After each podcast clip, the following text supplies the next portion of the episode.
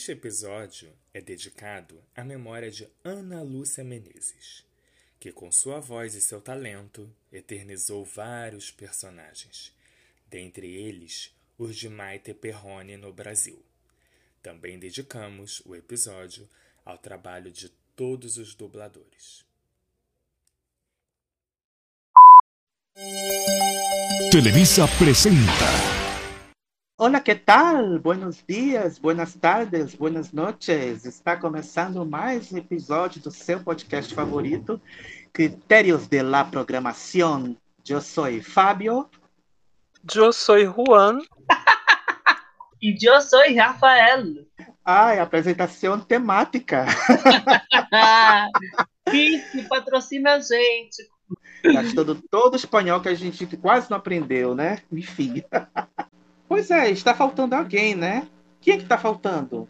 Está faltando nosso amigo Jeff, que não teve seu passaporte renovado, então ele ficou preso na alfândega e não pôde viajar com a gente para a América Latina. Besitos, a gente traz uma guacamole de presente.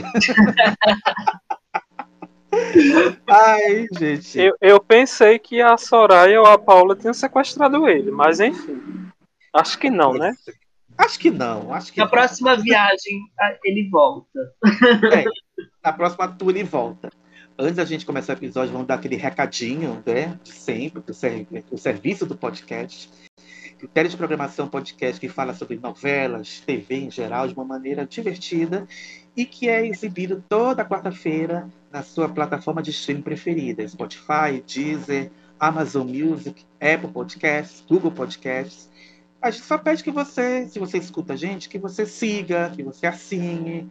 Se der para dar nota, dá nota para a gente, que a gente agradece, ajuda no engajamento do podcast. E a gente vai dar agora as nossas redes para vocês nos encontrar. O Instagram do Critérios é arroba Critérios de Programação.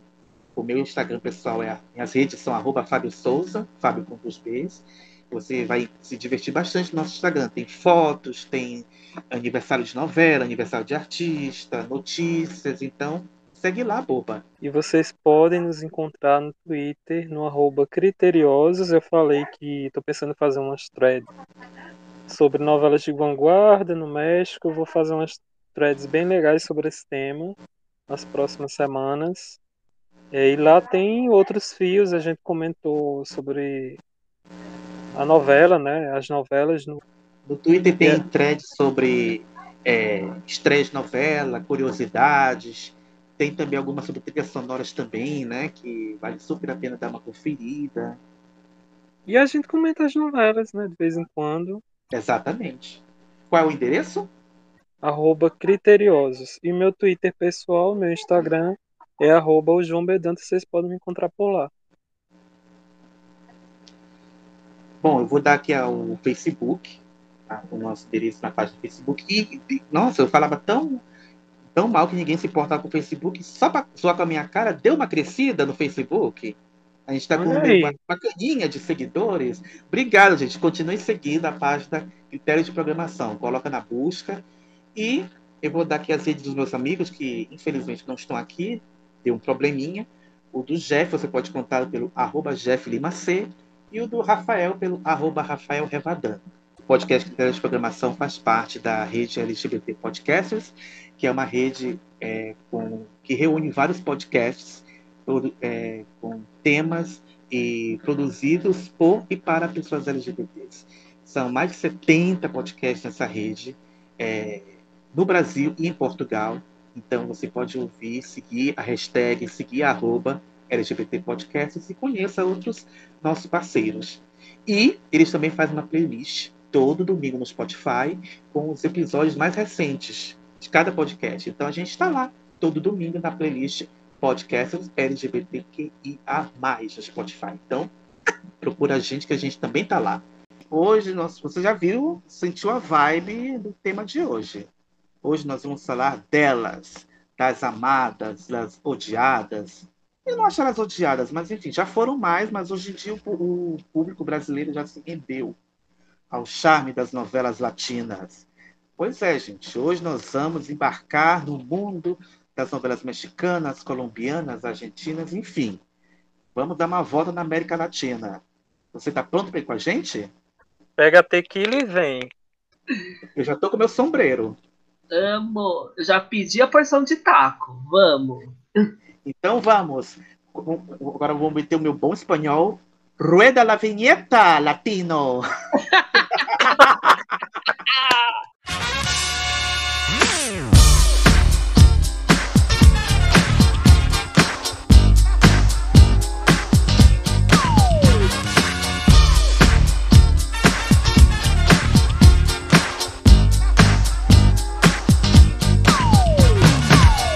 Há quase 40 anos que nós assistimos novelas latinas no Brasil. É, a primeira novela latina exibida no Brasil foi Os Ricos Também Choram, é, que foi ao ar no México em 1979 e foi exibida em 1982 no Brasil. A novela foi estrelada por Verônica Castro e Rogério Guerra e foi um enorme sucesso por aqui. Quero encontrar um caminho que eu possa chegar. Essa sombra me deixa tão louca. Os teus passos ecoam em mim. Vou pulsando a tua imagem. Sou coragem, sou carne, eu sou tudo enfim. Ué, mas a abertura de Os Ricos Também Choram não é, não é mexicana, não é cantada em espanhol, Pepe? Não é? Por que tá em português? Porque era uma, uma prática comum da época do SBT, né? Essas novelas dos anos 80 e algumas dos anos 90 também, eles pegarem e escolherem músicas nacionais. né? Eles adaptavam a abertura, colocavam os créditos em português. Inclusive, esse, esse- essa trilha sonora de Os Ricos Também Choram no Brasil foi lançada é, pelo SBT em, em duas trilhas, né? A trilha nacional e a trilha internacional. E as outras trilhas dessas novelas tinham músicas, somente músicas brasileiras. Tanto Sim. que Carrossel, por exemplo, toca Sumo de Amor, da Patrícia Marques, por exemplo, que era o tema do Cirilo. Isso. E essa abertura dos ricos é a Sara Regina, né? Que é a música chamada Sombras. Sara Regina, que também cantava o tema de abertura de Xpita, que eu me lembro também. Sim. E é falando que eu me lembro que eu assisti. Eu nunca assisti Xpita, só vi no YouTube. Mas você viu Luiz Clarita, amado. Mesma Isso- coisa. É. O SBT é de 81, né? De 19 de agosto de 81, quando o Silvio conseguiu a concessão da TVS. É, lançou né, o Canal 4 de São Paulo, tem até aquela vinheta histórica. Então, nesse início de programação, ele queria meio que baratear né, os, os custos de produção. Então, ele aproveitou o sucesso, né, ele viu o sucesso dos ricos também choram, é, na América Latina como um todo. É, a novela foi exibida em vários países e resolveu trazer para cá. E se mostrou uma decisão super acertada, né? Porque a novela foi um verdadeiro fenômeno. É, ele estreou Os Ricos Também Choram e no mesmo dia uma produção nacional foi Destino, com Ana Rosa, Flávio Galvão e Tânia Regina, que eles também aproveitavam essa, essa coisa de, de pegar atores brasileiros interpretando textos é, latinos. Então, que era uma retomada, né? Uma, era uma coisa que no início da TV, da TV Tupi, TV Celso, era o, o expediente, né? Pegar texto latino, traduzir e colocar atores locais. É, só que Destino, infelizmente, passou meio que despercebido, porque o público se apaixonou mesmo por Os Ricos Também Choram. A novela foi, fez um sucesso tão grande, né, que o Silvio comprou mais novelas. Eu não sei se ele já tinha comprado junto com o Zico Também Chora ou se foi comprando depois devido ao sucesso. Não sei dizer. Você sabe dizer, João, se foi isso, assim que aconteceu? Não, eu também não sei. Eu acho que nesse início ele ia comprando esporadicamente, porque a, a novela que substituiu Ricos Também Choram não foi uma mexicana, foi uma argentina, Cristina Bazan. Então, eu acho que ele ainda fazia essa coisa de, de comprar esporadicamente, né? Comprar produtos para ver como é que o público ia reagir.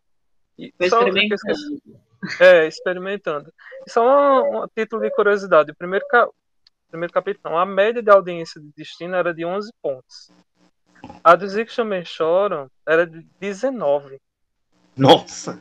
Gente, pisando. Chegou a 28 pontos, teve capítulo, ou seja, quase 30. Foi um enorme sucesso. E eu, e eu acho que contribuiu para isso porque a Verônica Castro veio para cá. Ela deu entrevista na Hebe, ela foi jurada do, do Miss Brasil 82, lançou disco. Uma curiosidade sobre a Verônica Castro, que ela, ela foi tão popular no Brasil, tão popular no Brasil, que eu acho que deve ter nascido muitas Verônicas. A minha, eu tenho a, uma prima, gente, eu não sei grau de parentesco, mas enfim, a filha da minha. Da, ah, eu não sei dizer, mas é uma prima. Segundo, terceiro grau, não sei dizer. É, a mãe dela batizou como Verônica, porque ela era muito fã da Verônica Castro. Surreal. Eu acho, inúteis. eu acho legal que essa estratégia começou na primeira novela e foi tantas outras, né? Porque o que veio de artista mexicano é, divulgar suas obras na programação da SBT é uma coisa, era uma coisa quase recorrente, né? Nossa, gente, eu lembro. Gabi Spanik ficou, do- ficou divulgando Usurpadora há 20 anos aqui, né?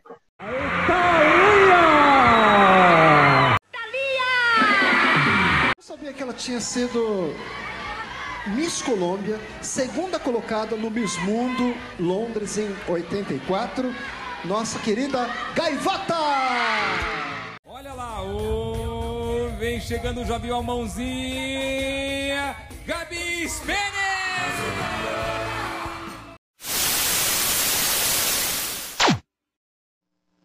Eu tava olhando aqui que os Também Choram foi exibida para 180 países. Foi exibida em 180 países, então é um enorme sucesso. E é, que eu tava falando anteriormente, eu acho que catapultou de vez, o, é, sacramentou de vez o sucesso das mexicanas com Rosa Selvagem, né? Que também foi uma novela protagonizada pela Verônica Castro. Que é aquela e eu- velha é. história, né? Da gata borralheira. É, isso já é nos anos 90, né? Porque logo junto, depois de Os Ricos Também Choram, depois de Cristina Bazan, veio o Direito de Nascer, que também foi protagonizado por ela. Sim, verdade. Também foi outro sucesso. Eu acho que esses grandes sucessos dos anos 80, nas, nas- das primeiras latinas, é, a gente também não pode esquecer de X-Pita, que foi exibida aqui Isso. no SBT em 84, que foi protagonizada por Lucerito, mais tarde conhecida como Lucero, e foi um sucesso. Acho que foi uma das novelas mexicanas mais reprisadas no Brasil. Um anjo bom no coração. É.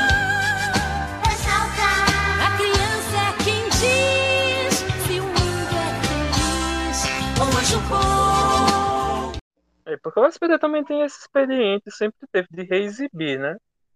É, hoje a gente tem novelas da tarde, mas nos anos 80, 90 já tinha também uma faixa destinada para reprise.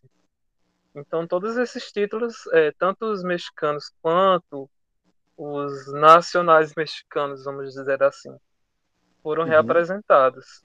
Agora, voltando, agora indo para os anos 90, você falou de Rosa Selvagem. Eu me lembro que eu não perdi essa novela. Essa novela era muito boa. Essa novela foi a, é a que deu a original de Maria Mercedes, não foi? Eu até me perco nisso, porque o México adora refazer as histórias, né? Nossa, Tipo- é o remake do reboot, da adaptação, da readaptação, baseado em- na novela tal, adaptada da novela tal, ou seja, é me- são as mesmas tramas que sempre vão voltando, né? Gente, as histórias das pedras preciosas, esmeralda, cristal, eu- é remake do remake, vira uma bijuteria inteira. Você Então, a assim, gente já vai chegar, a gente já vai chegar, porque. Qual, qual será a pedra preciosa que falta exibir? Berilo? Topázio tem. Tem! E Tem. Topázio, inclusive, foi indicado ao troféu imprensa. Meu Deus! Olha aqui eu dando gafe. Não sabia que tinha. Topázio que é a versão venezuelana de Esmeralda, amigo. Isso, Ah lá, é a versão original. É a original. Ah, é original? É original. Do céu. Gente, ela que começou tudo. Ela- Passado. Foi a percussora. E a Esmeralda ficou a mais famosa. Olha que inveja. Então, essa questão de Rosa Selvagem também da, da, da trilogia da, da Thalia, que a gente vai falar, de outras novelas, que é aquela aquele filão, né, de moça pobre apaixonada por rapaz rico, que geralmente tem uma tia louca ou uma mãe louca ou uma prima louca, mas Ou as é duas coisas. É, ou, ou as duas coisas. É o clássico, né? É o clássico da televisão mexicana como um todo. É o, é o que eles convêm chamar de novela rosa. E é o que fez e faz sucesso aqui no Brasil, né? O que as donas de casa mais gostam de, de ver. Então, acho que a novela, quanto mais é, for nesse estilo, quanto mais circo, entre aspas, né? For, mais ela vai fazer sucesso. É só lembrar dos últimos títulos que o SBT exibiu no, nessa faixa de novelas da tarde. Ou na Tarde de Amor, né? Que dos anos 2000 era Tarde de Amor.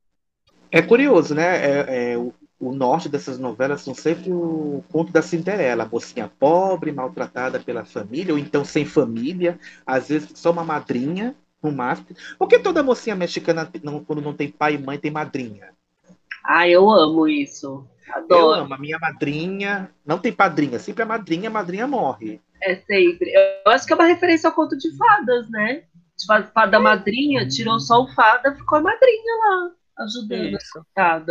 E, Aí, e geralmente, até o- a Verônica, a Verônica Castro, quando ela foi pra Hebe, ela falou mais ou menos isso, que as novelas não tinham cenas é, muito sensuais de sexo ou, ou de uso de drogas, justamente porque é uma coisa voltada para a família latina, para sonhar, para toda a família sonhar vendo aquela trama. É, pela é. moral, pela família e pelos bons costumes, né? Exato. E Aí, geralmente a mocinha pobre, sem família, ela casa com um mocinho rico, que não tá nem aí pra ela, casa por obrigação, alguma coisa do tipo. E depois a mocinha, aquela bem chucra mesmo, com o tempo vai se sofisticando e tal. É, é- são os eternos clichês das novelas latinas. Eu amo. E outro clichê que são as famílias bem díspares, né? Enquanto tem aquela família super rica, né? Toda classuda, tem aquela Muito família rica. pobre que mora no cortiço. Pobre. Gente do céu, é isso. Não, e o melhor, o melhor, tem sempre um padre 24 horas disponível para resolver todos os problemas da família. Tá vendo? A gente acha que Glória Pérez inventou a igreja 24 horas com Salve Jorge. Não, as mexicanas já têm o padre há muito tempo. O padre que sempre tá lá na- junto com a mocinha, gente. Eu lembro que tem, tem cena do padre indo acordando de manhã, tomando café da manhã com o protagonista. Eu falei, gente, que invasivo esse padre. Meu Deus. Ai, gente, a vontade de ser padre é essa. Você pode ir na casa do seu do fiel e ir lá filar boia, o almoço. Chega sempre na hora da, perto da hora do almoço. Ah, seu padre, você quer almoçar com a gente? Ah, tô aqui já. Mas é aquilo, né? Se a gente for analisar um pouco a sociedade mexicana, vê que ela ainda é muito conservadora, eu diria, e é muito católica, né? Então, essa questão da devoção para a Virgem de Guadalupe também sempre tem nas novelas mexicanas, nas novelas latinas. Sempre. Tem até personagem com esse nome, né? Guadalupe. Tem Tem uma série, tem uma série, né? Os Milagres de, Nossa Senhora. É, Ai, é que o SBT tentou passar, né? À tarde. Nossa, gente, aquilo era demais. ruim, ruim. Em serial da Lolita. É horrível, gente. Aquilo dava pra salvar. Outra novela que, junto com Rosa Selvagem, acho que ela passou antes de Rosa Selvagem, que eu adorava. Gente, eu sou uma pessoa de idade, eu já tenho uns 60 anos, então eu lembro dessas coisas. Simplesmente Maria, o Vitória Rufo.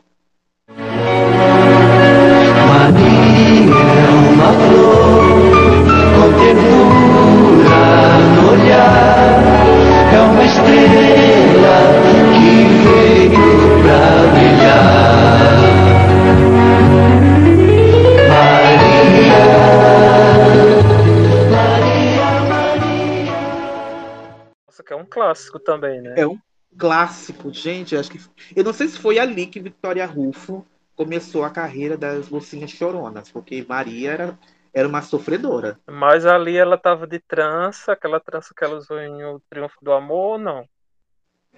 Ah, é, quando, quando ela- quando ela é jovem, ela tá sempre de trança, né?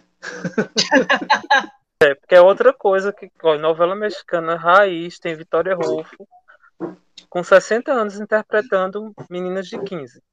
É só botar uma trança que rejuvenesce, gente. Uma trança, um óculos, uma, uma saia, uma saia rodada e vai. Acredita. Tem que voar. E simplesmente Tiene Maria que volar. teve remake, né?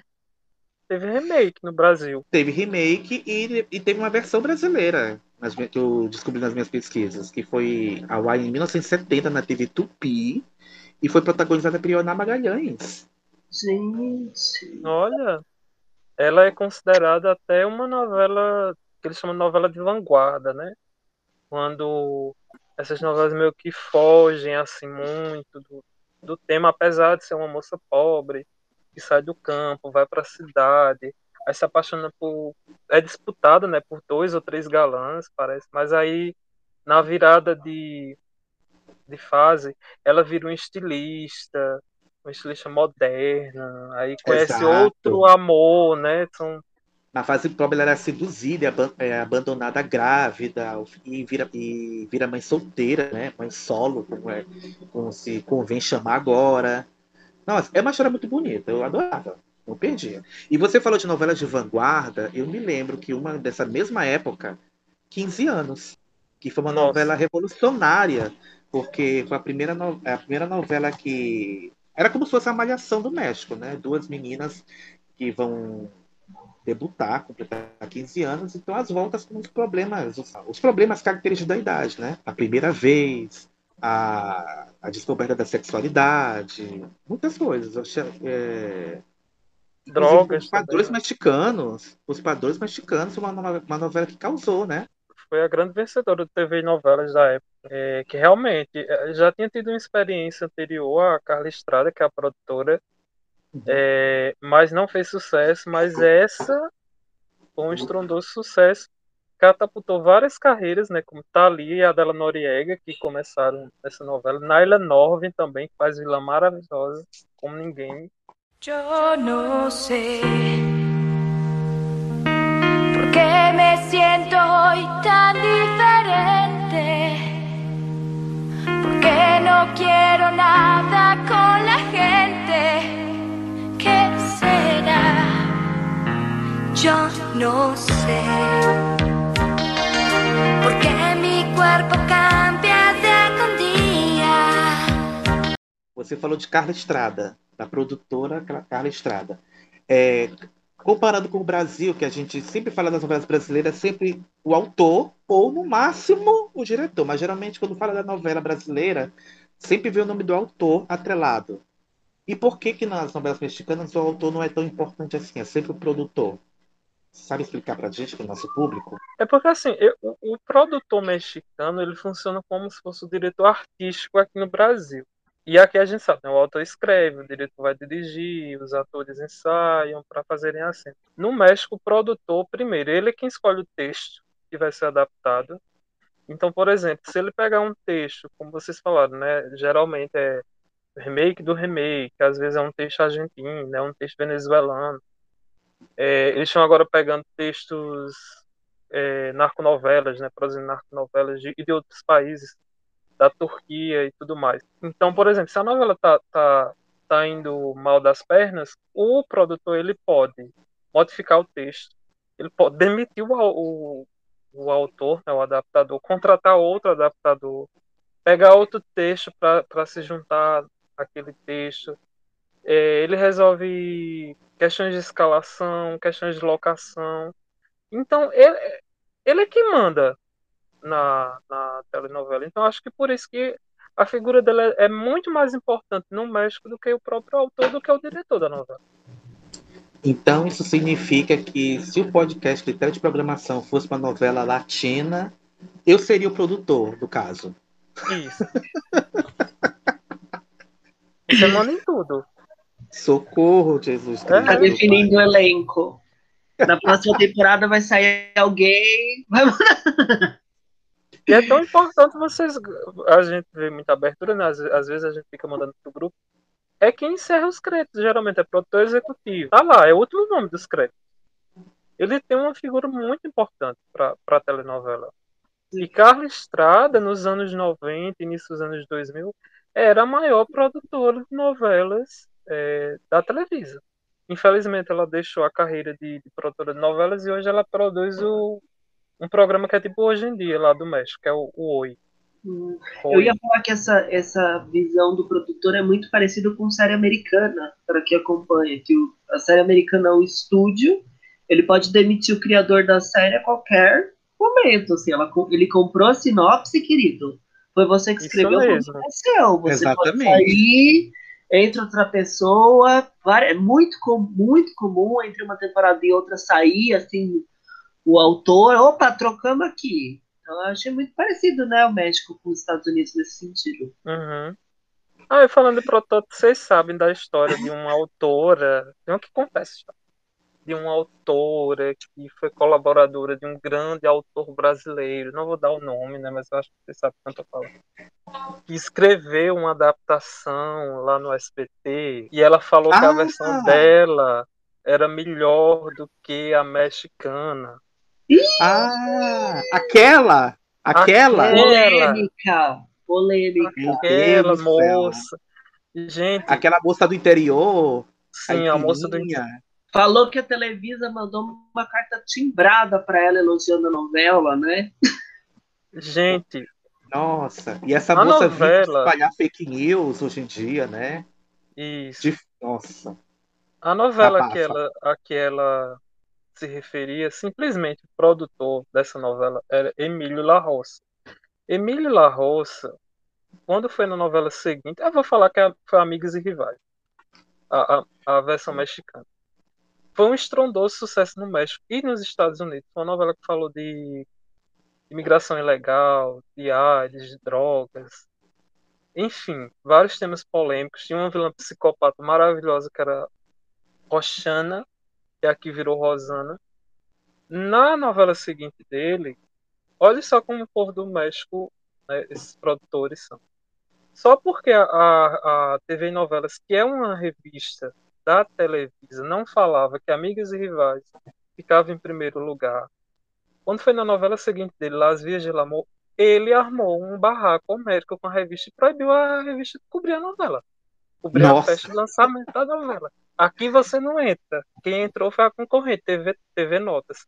Então vocês acham mesmo que um produtor com um rei na barriga desse vai dizer que a, a nossa versão é, é melhor do que a dele? Ai, eu, eu não acredito, não. Ah, eu acho coerente. Eu acredito nessa autora brasileira, sim. Acho super verossível a, a versão dela. Tão é verossímil outra- como as tramas mexicanas, né, gente? Não é? A outra coisa de, de novela mexicana que a gente fala, aqui tem muito ator que reclama, né, do texto e tal. E lá, se você reclamar, meu filho, pode se preparar, que você começa hoje, amanhã já é outro ator com o seu, com o seu personagem. Isso que eu acho interessante, porque aqui, se o ator reclama, no máximo o que acontece? Ele abre um presente e explode, fica uma semana sem falar, Exato. mas não ocorre essas né? substituições. Do México, não, querido. Você reclamou, troca mesmo. O Isso. maior exemplo, pra mim, é Cúmplices de um Resgate, que a protagonista reclamou, ela fazia as, as Xuxa Gêmeas, fazia as duas, ela foi trocada.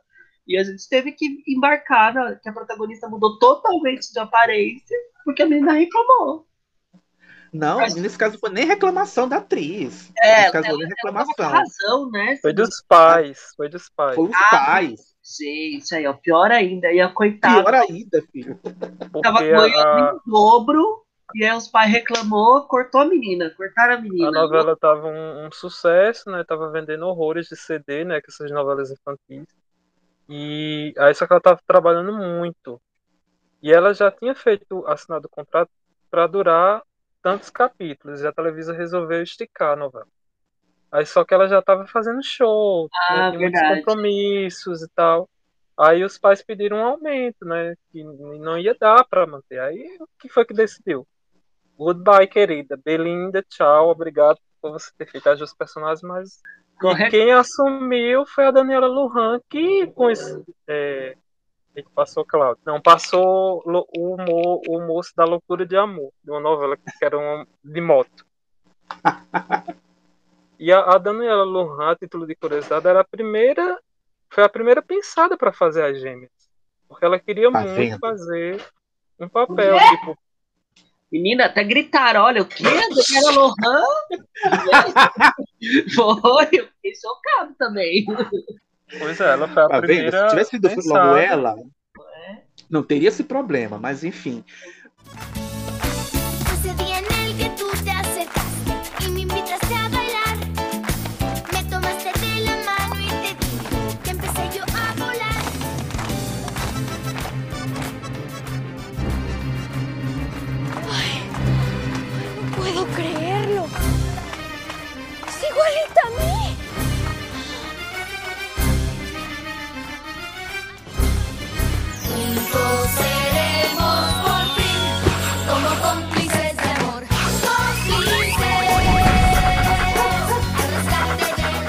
Ai, João, você falou agora das novelas infantis, e eu, assim, é um outro nicho que, de novelas que é sempre lembrado, né? Acho que o maior representante desse nicho é Carrossel. Eu Sim, ia Carrossel. falar que eu comecei a ver novela por conta das novelas infantis mexicanas. Eu acho, da minha memória, eu não peguei tanto Carrossel, porque Carrossel é o final dos anos 80, não é? Ela é 83. 91 aqui, né, no Brasil. Ela, É, é, mas- ela é 91 aqui. Eu era muito pequena, mas eu peguei. Então tem um usurpador entre nós, porque também eu comecei por conta do carrossel. Ah, então eu não sou, gente. Eu comecei por conta de simplesmente Maria. Mas Carrossel, eu comecei a assistir, amava Carrossel, claro, eu tinha 11 anos, me identificava com, com tudo aquilo. Mas aquela coisa, Carrossel é uma novela muito longa. Então eu comecei a me cansar daquilo. Eu comecei a me cansar e abandonei Carrossel e fui assistir o Dono do Mundo. A, a novela mexicana, assim, eu, eu Carrossel eu cheguei a ver, acho, um pouco, muito pouco, mas a que me marcou mesmo foi o Diário de Daniela. Eu acho que foi a novela mexicana que, Ah, que me trouxe, assim, da Daniela Lohan, inclusive, que queria fazer as gêmeas, olha só, né? É Daniela E- Lujan, que tam, é, o Diário de Daniela que também tem uma troca de ator, né? Um dia é o Rodrigo Buquet, que faz o pai da, O da pai, né? Daniela, Daniela. que ele era o, o irmão do Carlos Daniel em A Usurpadora, aí no outro dia você tá lá vendo, troca pelo. Ah, esqueci o nome dele. É Gerardo alguma coisa, não lembro. Gerardo. Mur, Murguia, Murguia, alguma coisa assim. É, Gente, aí eu amo que Pegou, né? Porque a Aí nesse caso, nesse caso foi, foi porque ele pediu aumento de salário. Tá vendo? tá vendo? É, é, gente, a reforma trabalhista, converse com o seu chefe, é isso que acontece. É tudo por La Plata, La Plata. La Plata é o que- manda. E, e eu lembro muito de Diário de Daniela. Eu achei que foi. Nossa, a musiquinha era um chiclete, gente. Nossa, é o chiclete. Tinha um de fantasminha, né? Eu me lembro de Luz Clarita, que acho que era dessa época também. Era um pouquinho antes, mas eu peguei também. Luz Clarita era. Luz Clarita, que é um remake de Xpita. Olha só. Olha aí, gente. eu, que eu acho, eu acho que o SBT deveria investir nessas novelinhas curtas, é, fazer adaptações, porque eu acho que super combinável. E Luz Clarita tem, inclusive, um casal mais jovem, então eu acho que daria até para para dividir público, né? O público infantil, o público juvenil, mas o- eles querem colocar Chiquititas com 500 capítulos, Ai, eu acho que aguenta, né? né? o erro, né? Porque eu acompanhei a primeira versão de Chiquititas, que é também uma adaptação latina, né? Mas é da Argentina. E funcionava isso, de você ter um respiro, assim, um, um ano, sei lá, oito, dez meses de novela. Entrava uma outra infantil mexicana, né, para ocupar o horário. Isso. E aí, que eu lembro também, nossa, eu lembro de ter visto nessa troca-troca, eu vi ele, a menina da mochila azul, que é com a Daniela Lohan também, não é? Gente, tô. Não, Rainha, É? não, não Não. é com ela não. Não é com ela não.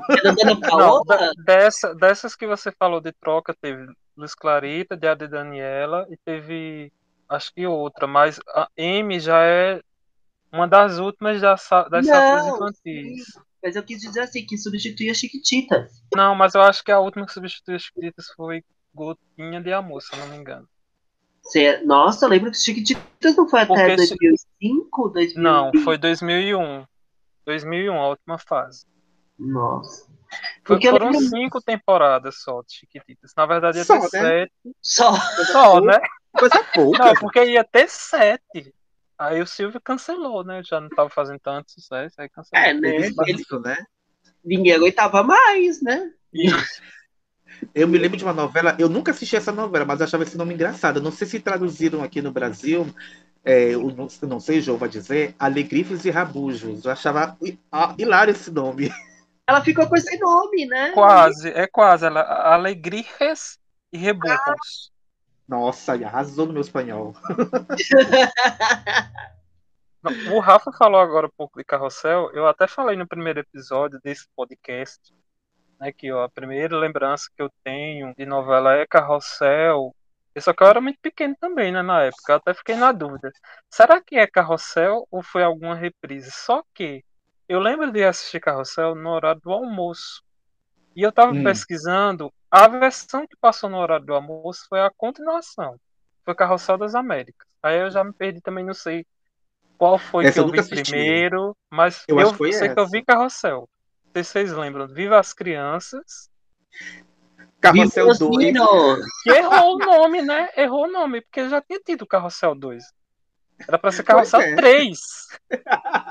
Gente, eu, eu, eu vi é, Viva as Crianças. Que a musiquinha não foi traduzida, né? Eu lembro que tocava Viva las Niños, lá, lá, lá, lá. Eu lembro dessa. E não vou arriscar falar quem são os protagonistas, porque depois que eu errei Jamie, a menina da mochila azul, não vou arriscar nessa, não. Não, é porque você se confundiu que a protagonista de M fez Maria Belém também, que era uma figurinha carimbada, que é a Dana Paola. É a Dana Paola, eu falei depois da Dana Paola. Mas Faz série, né? Faz série hoje em dia.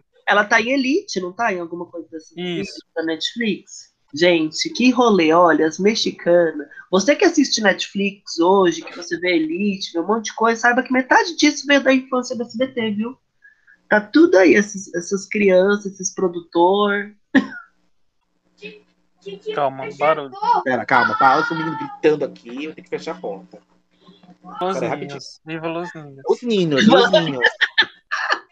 Essa é a Carrossel 4. Gente, quase minha infância rever essas novelas, olha.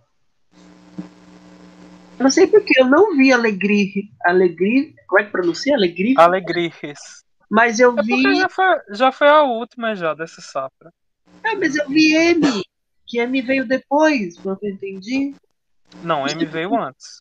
Não, ó. Porque, ah, aqui veio antes, agora tá na televisão não. É, Ai, ó, o Silvio Santos confunde a gente nessas cronologias. En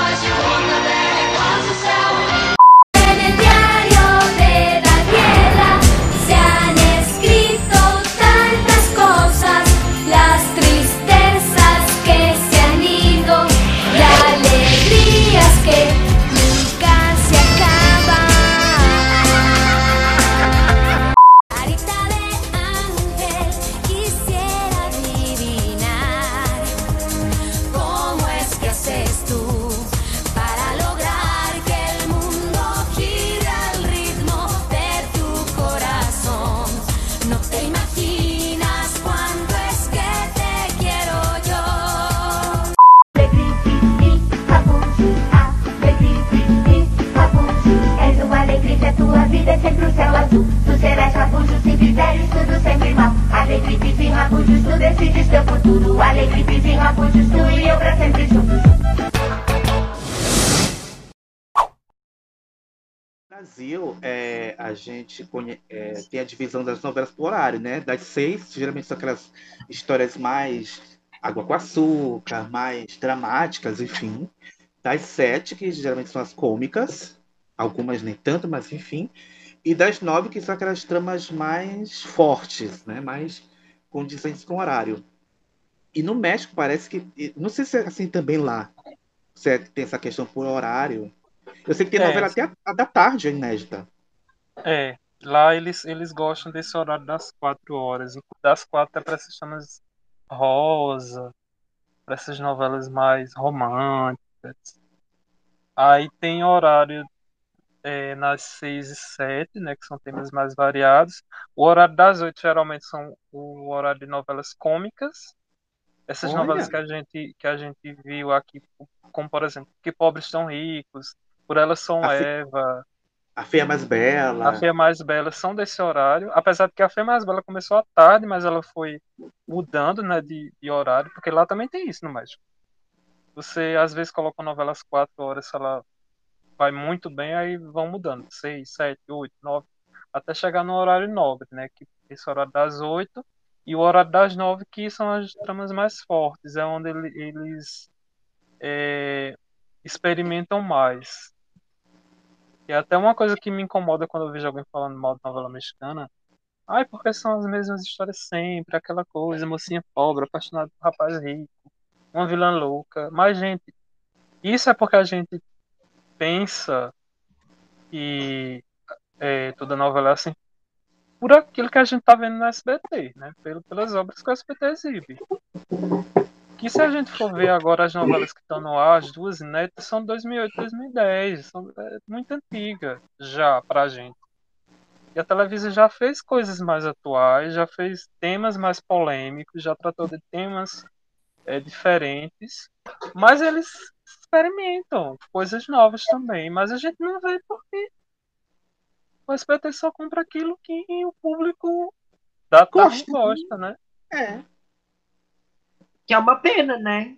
Você falou isso, eu lembrei do remake de A Usurpadora, né? Talvez Sim. se alguém vê, não lembro, acho que é de 2019 o remake, ou de 2020, 2018, acho que é por aí. Ele tem uma, uma linguagem muito próxima do que as pessoas vão falar, que são as séries da Netflix. Então ele é um tom mais tenso, a trama muito mais adulta e foge totalmente do, do- das novelas que o SBT compra, porque o SBT tá uma década atrasado nas compras, né? Não faz questão. Então, aí quem sofre é o estereótipo de novela mexicana que não é tanto assim, né? As novelas mexicanas evoluíram. Quem não evoluiu é o SBT, vamos ser sinceros. Mas Você falou dessa, dessa versão de A Usurpadora e me lembrei do projeto da Fábrica de Sonhos, né? Que a Televisa tentou é, resgatar as tramas mais clássicas da emissora para para fazer vários remakes, né? Então tinham várias é, vários textos disponíveis, mas flopou, né? E no final das contas só foram feitos só foram feitos quatro remakes, né? Que foi a Usurpadora, que foi o primeiro, que eu achei bem interessante porque colocaram uma trama política, né? O Carlos Daniel, que eu não sei se é esse o nome dele ainda, não assisti. não tem o Daniel, é Carlos. Parece que ele é presidente dos Estados Unidos, do, do México, não é isso? Isso, Do México, isso. é. É, é bem Nossa, achei bem interessante. É, fizeram de ambição. Gente, ambição. Cuna de Lobos é um Nós clássico. temos que falar. É um clássico, gente. Quem foi criança naquela época morria de medo do tapa-olho de Catalina Crio. tem segredos, caminhos cheios de amor e ilusão. Vai sem medo,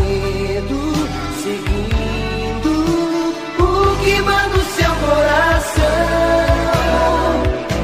No brilho do sol, nas águas do mar, tem um mistério que não dá pra explicar. E a vida é assim, tem ódio e paixão. Tudo destino quando existe ambição.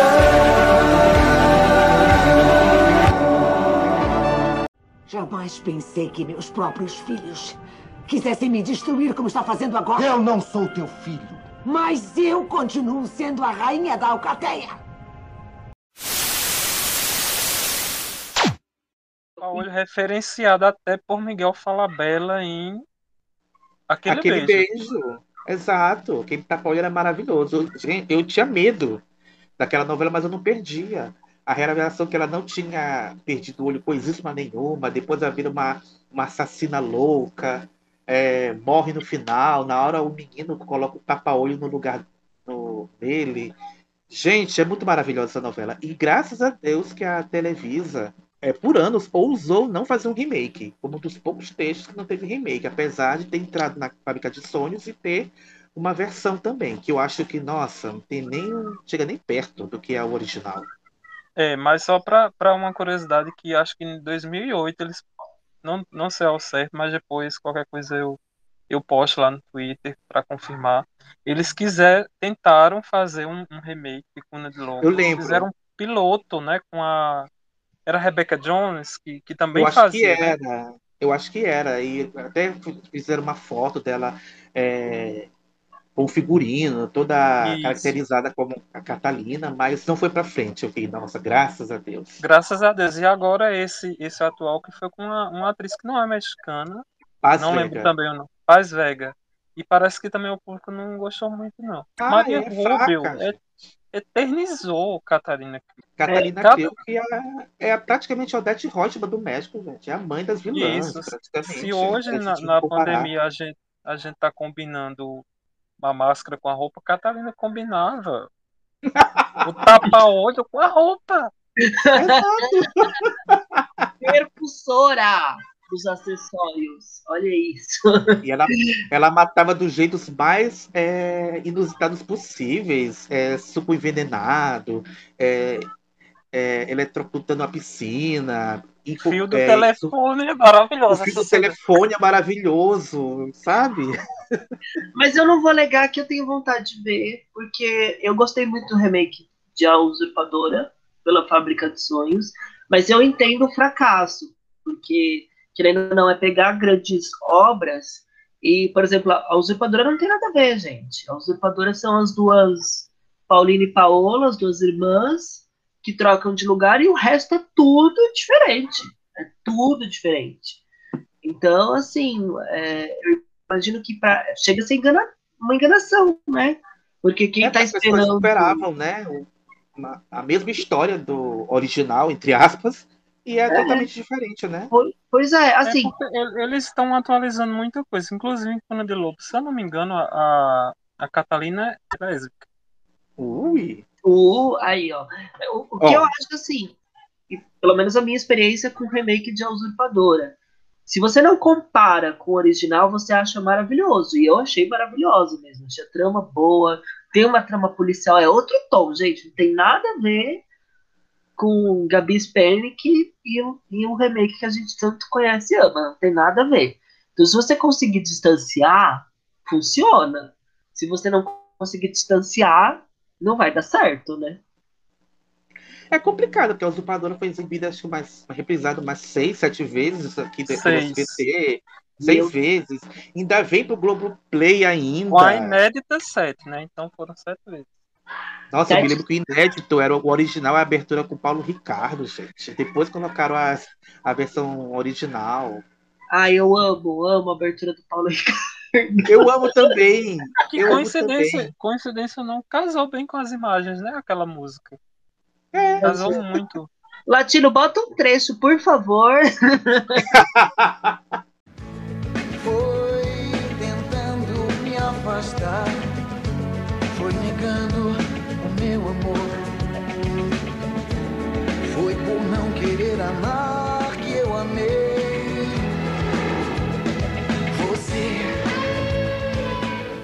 Não, olha, eu ainda quero porque a gente um bloco para falar desse sucesso, mas eu queria só retomar um ponto que o Fábio falou de Cuna de Lobos. E o final de Cuna de Lobos, por muito tempo, foi um dos finais mais comentados da história da telenovela mexicana. Exatamente, é maravilhoso. Procure É um no YouTube, menino. final de Cuna de Lobos. O menino, né, com tapa-olho. Eu não sou Braulio, eu sou o pequeno Edgar. Gente, é maravilhoso. Eu me arrepio, ó. Olha como tô arrepiado. Mas, mas falando em final também, um final que eu também fiquei chocado porque eu não conhecia. De Laços de Amor, que foi exibida no México em 95, 96, se eu não me engano. E foi exibida só aqui no Brasil em 2000 e... Nos anos 2000, não lembro direito quando. É, Eu acho que foi 10 que anos a- depois, eu acho. É, Acho que foi 10 anos depois, isso, 10 anos depois. Que é a Lucero fazendo trigêmeas. Então, se a gente já via uma boa e uma má, aqui a gente ainda teve o plus, que era uma boa, uma má e uma deficiente visual. Que é E a boa. Lucero. a Que era boa Lucero também, né? Mas É, era boa também, né? Duas boas e uma má, gente. Olha, a mágica. Gente, Isso. A atriz, Lucero arrebentou, arrebentou no, no papel. A, a- e a Maria Paula, que era a vilã, ela, ela tinha um, um tique, né? um tique, né, de, de pe- tocar a sobrancelha e tudo mais. E foi outro final marcante do México, um final que foi comentadíssimo. Eu lembro que, desse que acontece? Vocês lembram, né? Vocês lembram? Eu lembro. Esse final é marcante. Não, conta, acho legal. Conta, você tem que contar, mas só contar o público que tá ansioso. É, para situar um pouco, né? era- Eram as trigêmeas. Elas sofrem um acidente de carro que é provocado pela Maria Paula, vale salientar, quando ela é criança. Então ela, ela cresce com isso. Só que ela fica culpando a, a irmã cega, né? A Maria Fernanda. E a Maria Guadalupe sumiu. E aí é o lance da novela é a avó procurando essa neta. É tipo Lutz procurando Domé. Mas enfim. É a terceira neta, né? E elas se encontram, tem toda aquela coisa de intrigas de família. A Maria Paula é o cão. E a Maria Paula é apaixonada pelo tio. Então olha, Olha como só. essa novela já é vanguardista também. Pode ser considerado um pouco, né? Vanguardista. E no pouco? final ela sequestra. e no final ela sequestra as irmãs. Houve-se um tiro e ela mata o Olha, tio e, se- e a gente acha que ela se matou. A gente acha. Porque o que é que acontece? A Maria Guadalupe escapa, aí casa lá com um cara chato, aquele pá dela, mas enfim. Aí na festa, eles estão lá olhando as fotos, e na última cena aparece Maria Guadalupe fazendo o gesto característico da vilã. Tocando a sobrancelha. E aí foi a dúvida, né? Quem morreu?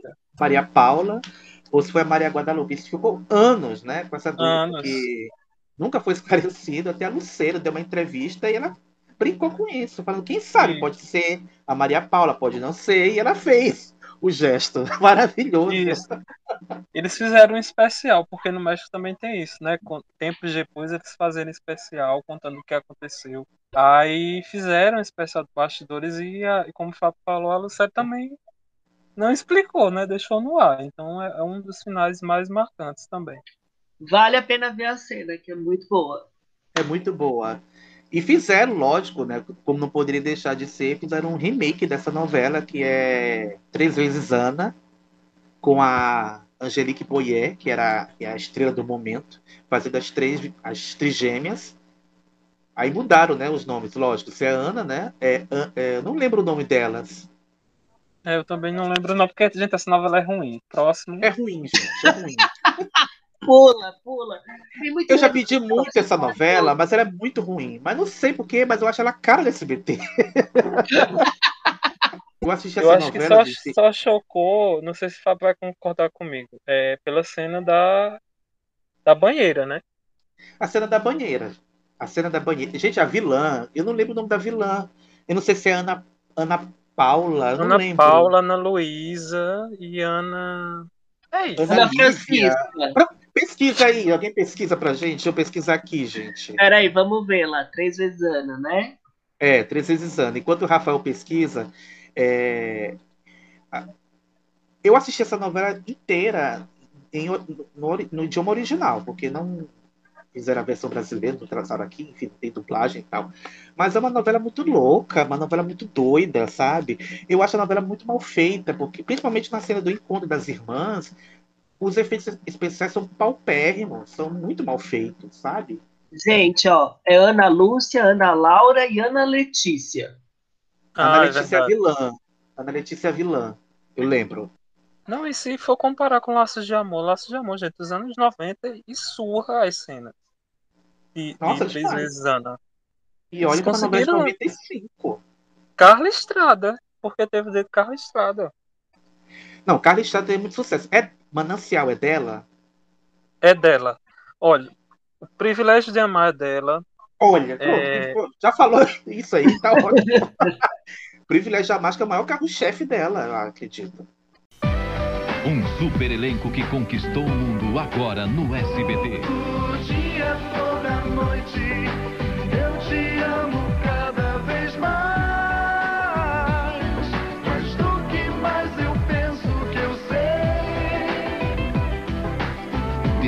Descubra por que amar não é privilégio para todos. Estreia nesta terça O Privilégio de Amar.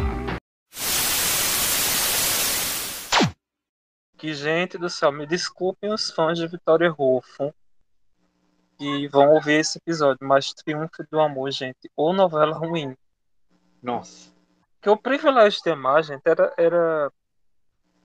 Também foi um grande sucesso no SBT, né? Substituiu a usurpadora. É a história da Luciana, que é vivida pela Helena Rojo, maravilhosa.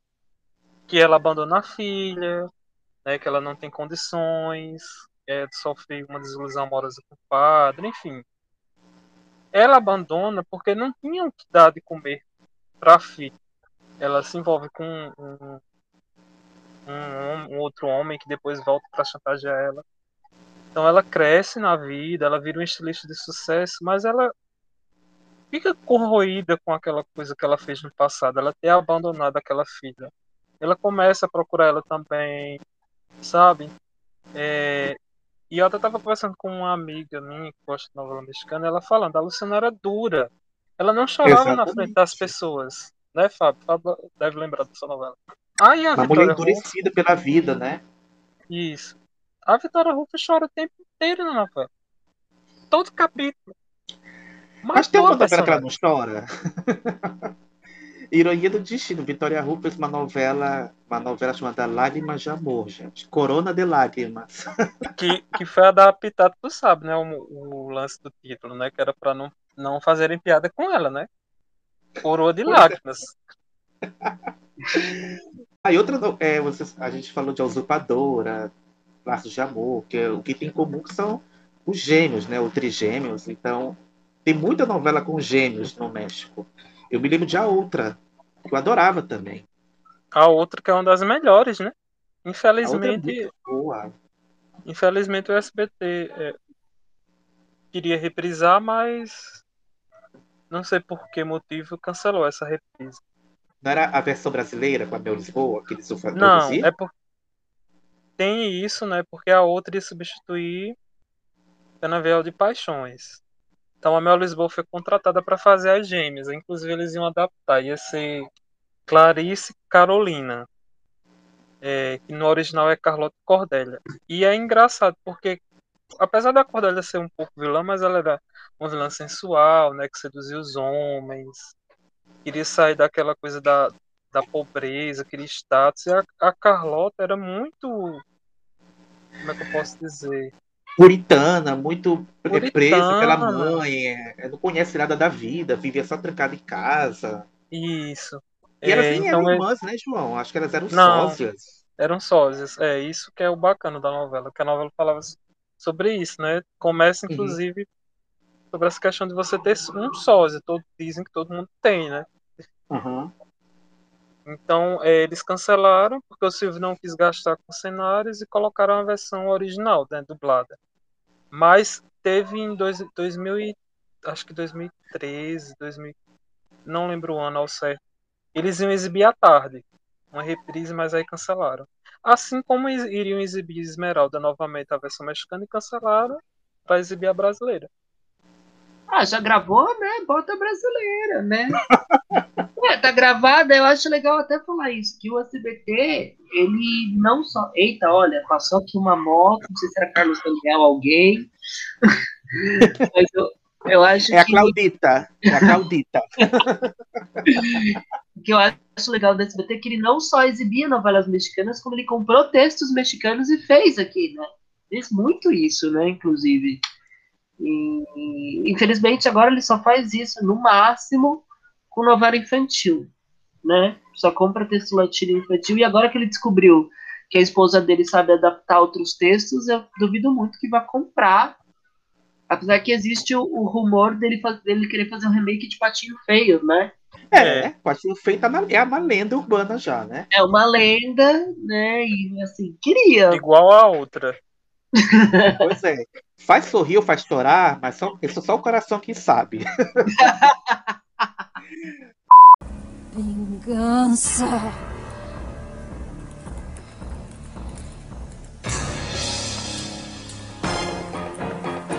Vingança.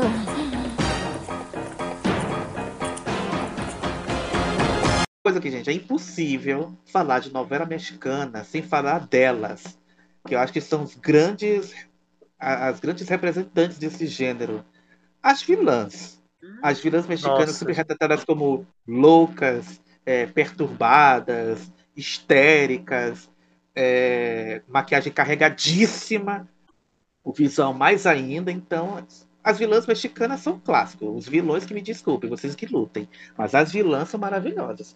É, a gente falou de Catalina, de, de ambição. Eu acho que quem fica em segundo lugar, ou até disputa o primeiro lugar com ela, é Soraya Montenegro de Maria do Bairro. Por favor! Eu já, já, tava, já tava louco aqui, já tava aguardando esse nome que você ia citar. Soraya, Não, Soraya. agora você é falou, maravilhosa. Quem gritou mais, a, a Itati Cantoral ou a dubladora da Soraya? Porque, meu Deus do céu, gente, era maravilhoso. Gente, Soraya é icônica, meu Deus. Eu amo a cena dela derrubando a menina na cadeira de rodas. Eu. Não, aquela sequência toda, aquela sequência toda é muito boa. E ela esmurrando a cabeça da esperança do- na parede.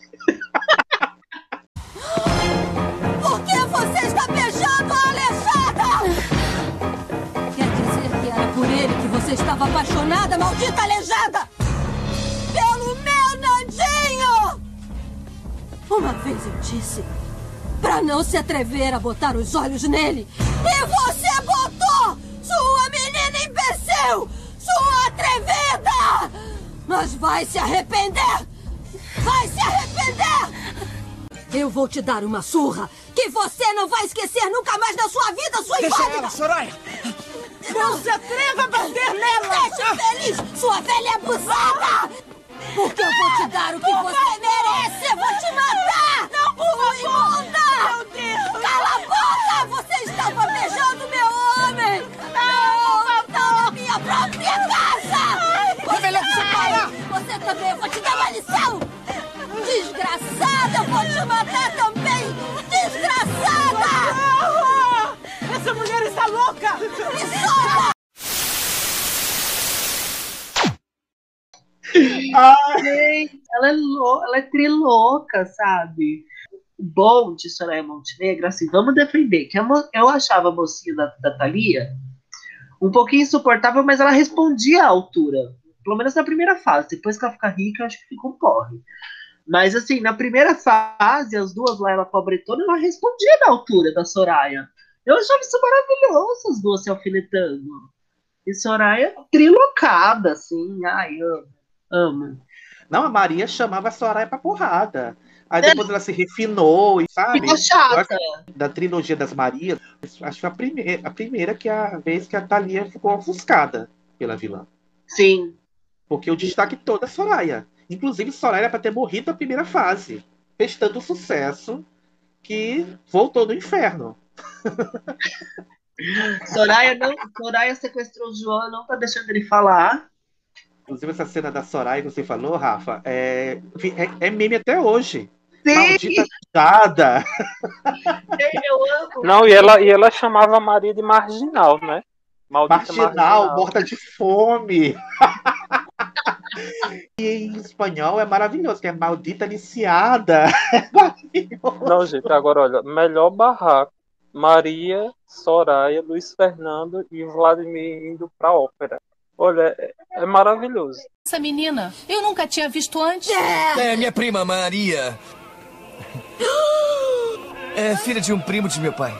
Ah, peraí, que negócio é esse? É pura. É, Ela viveu muito tempo sozinha numa fazenda e é muito excêntrica. Não! Boa noite. Boa noite. Ah, não! Ah, gente, poxa, meu sapato tão novinho, tão legal. Ai, eu deixei naquela varandinha, poxa! Isso é não. um cúmulo! Em vez de dizer que ela era uma empregada, foi dizer que ela era da família! E daí, madama? Por acaso é vergonha ser empregada, hein? É muito melhor ser uma empregada do que ser mal criada como você. E tudo por trazer essa. essa marginal pra se divertir! Olha, olha, pode, pode parar, porque tá me provocando. E você vai achar. O que, que é, hein? O que, que é? meu O que, que é? O que, que é? O que, que é, filha? A gente puxa, desembucha. Me solta! É melhor eu me calar. Ai, é melhor eu me calar. Você pode falar tudo que você quiser. Pode começar a falar tudo que você tiver pra falar de mim. Anda, vamos, vamos, anda. Tem medo ou o quê? Esfarrapada! Sua porca suja! Morta de fome! Tempo. por muito menos que isso. Eu dei uma surra em peruas mais folgadas que você. Solta! Me solta! Me solta! Me solta! Me ajuda a separá-las. Você as trouxe de propósito, não foi? É verdade o que a Soraya disse. Veio para se divertir. Um pouco. Chega, para com isso. Chega, calma. Ah! Me solta! Essa nojenta nunca mais vai ficar aqui me xingando! Já chega! Não pode ficar me Chega, Maria! Fica implicando sempre comigo! Isso é imperdoável! Me solta! Vamos levar a Soraya em casa. Eu não vou a lugar algum com essa menina! Olha O quê? Ela continua me dizendo essas coisas! A filha da mãe não tá satisfeita, quer mais uma surra! Pode ver! Ou manda ela num táxi, ou quem vai num táxi sou eu! Ah, é? Olha só, primo, não liga pra ela! Os incomodados que se mudem! Ou vai embora sozinha! Isso não vai ficar assim! Você vai me pagar, Luiz Fernando! E você também! Ai, mamãezinha! Tô morrendo de medo! Os dois vão me pagar! Os dois vão me pagar! Tchauzinho! Sai da frente! Tchauzinho! Inclusive, é, muita gente até falava que elas tinham rivalidade, mas é tudo mentira, porque elas são comadres. Ficaram tão amigas que viraram comadres na vida real. Exato. Fizeram até um TikTok de uma das cenas da novela recentemente. Então, gente, maravilhosa. Isso. Soraya era macumbeira também, gente. Nana! Nana Calista! Ai, gente, tudo. E aí, tá- caiu e de um prédio, né? Caiu de um banda. prédio e voltou. Caiu um E sobreviveu. Caiu de um prédio. Toda, toda esconchavada, mas voltou pra se vingar. E Cláudia Raia chora com a produção dessa pseudomorte dela, né? Porque a Soraya foi mil vezes melhor. Não, e a gente esqueceu de um detalhe, as tarântulas. Nossa, gente! Quero espalhar as, as tarântulas pro quarto da Alicia, não é? Isso. Ai, gente, Deus. essa menina sofreu, gente. Essa menina sofreu. Mais do que Maria, inclusive, coitada. Gente, mas eu preciso falar que tanto o áudio original quanto a dublagem brasileira de Maria do Bairro são boas, hein? São boas. A dublagem brasileira de Maria do Bairro é muito boa. Vale a pena ver as cenas dubladas também, assim. Eu, eu sempre prefiro o áudio original, mas a dublagem brasileira é sensacional. Eu acho que a, a trilogia da- das Marias, inclusive, tem uma- umas boas vilãs. Outra vilã boa é a Angélica, de Marimar. Isso. Angélica de Marimar, que simplesmente fez a Marimar pegar é, a joia, a pulseira, as joias na lama. Só isso, já é um clássico. Que é um clássico essa cena. Que depois, quando a, a Marimar vira Bela Aldam- Aldama, faz ela fazer a mesma coisa, né? Pegar as promissórias na lama. Essa pulseira? Tô. Era da mãe do Sérgio. Sérgio queria pra ele. Ele gosta muito dela. E isso é tudo que guarda da mãe dele. Quer como lembrança? Então eu te dou. Mas se pegar dessa lama com os dentes.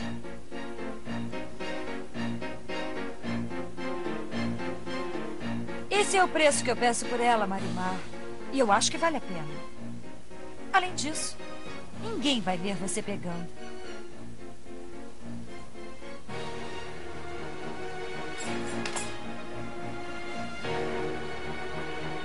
Anda, Marimar.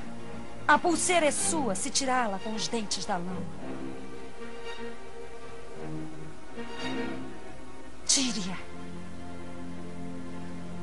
Era da mãe do Sérgio. Sérgio queria pra ele. Ele gosta muito dela.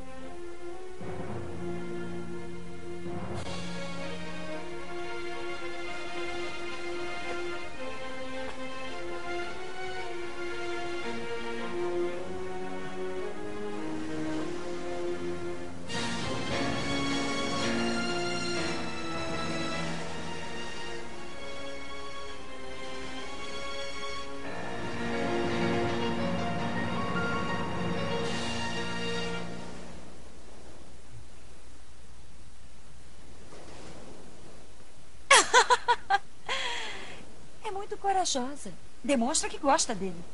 A pulseira é sua, Marimar. Adeus, querida. Ainda vai se lembrar de mim. Só que eu acho que a Angélica meio que perdeu força, né? Porque Marimar é uma novela de fases, né? Tem a, a fase dela pobre, aí tem a fase dela rica. E a Angélica acaba até saindo antes, né? Do final. Ela morre no acidente. Coração Indomável bem que tentou, mas eu acho que Marimar foi mais marcante, mais impactante. Isso. Não, eu prefiro Marimar. E tem uma curiosidade que é, a Thalia fazia muito show né, na época, então tava atrapalhando as gravações. Então por isso que meio que ela acaba do nada, né? Se você perceber, tá tendo uma cena dela com- conversando com o Sérgio, na sequência já é o casamento e termina no casamento. Termina É, muito porque Coração abrupta. Indomável, porque Coração Indomável é a história completa, né? Então, quem não conhecia até levar um susto. Thalia é muito ocupada, gente. Sem tempo. Sem tempo. Virou pra produtora e falou: sem tempo, irmã. E foi. É isso. Sem tempo, hermana. gente, outra vilã mexicana. Gente, vamos lembrar outras, outras vilãs mexicanas Paola. Bratti, por favor. Por favor, gente. Paola que acho que tá equiparada com Soraya, mas acho que o diferencial da Paola pra Soraya é que Paola nunca matou ninguém. Paola era sensual, ela gostava de sensualizar, gostava de aproveitar a vida. E eu gostava, assim, que. Mas conta essa história, né? 500 amantes ela tinha. Nossa. Qual seria o signo de Paola? Qual seria o signo de. Paola? Gabi Speni, que olha, beijou tanto macho nessa novela. Muita inveja de você, viu, Gabi Speni? Porque. Nossa, eu adorava. Eu adorava que ela fazia muita sons. E Paula na cadeira de roda, gente, era maravilhoso. Nossa, era tudo, tudo, tudo, tudo. Me perdoa, minha irmãzinha. Gente, eu amo. Mas o diferencial dela era porque ela tinha muitas tiradas, né? Sim. Aquela do, dos mortos. Mas os mortos não falam. Se é uma coisa que eu tenho certeza, é da minha beleza. Piedade, pegue o seu conhaque. eu amava, chamando a velha pra beber, eu amava. Não, E, e quando o, o Carlos Janel leva um tiro, que Lida vai dar a notícia que ela tem um ataque de riso. Gente, Gente, é isso, é maravilhosa. é isso que a gente quer ver. É isso. E aquela outra também, a, a Stephanie, era a Stephanie que era chatinha? Stephanie. Ela tentava sem ser uma pseudo-vilã, mas não rolou, assim. No máximo que tinha era raiva que a personagem era chata, porque Paola Era chata. dominou Vou tudo. fazer igual a Paula agora. Eu vou cortar a sua língua. Gente, olha, tem duas cenas de usurpadora que vocês procurem. Se você se você estava em Marte, em algum outro país, e não viu nenhuma das sete vezes que o SBT exibiu, mas procure O Retorno de Paola para a Mansão dos Bratio, que é sensacional ela voltando, como se nada tivesse acontecido. Mas para que o nosso ouvinte para procurar se o latino vai colocar aqui um trechinho da gente? Mas- Nada latino. E outra cena maravilhosa que é quando ela volta a andar, né? Que descobrem que ela voltou a andar. Que a Lisete, olha, minha mãe já está andando. E a Adelina joga os copos no chão. Joga xícara, joga tudo. E outra cena.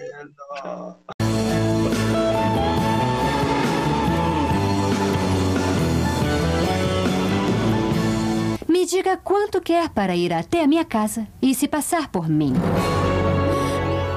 Oi, usurpadora. Sabe quem sou eu? A verdadeira Paola Bracho. A verdadeira Paola Bracho. Ah, o que, que é? Fala. Eu liguei para a fábrica e fiquei sabendo que Carlos Daniel foi levado para o hospital à beira da morte.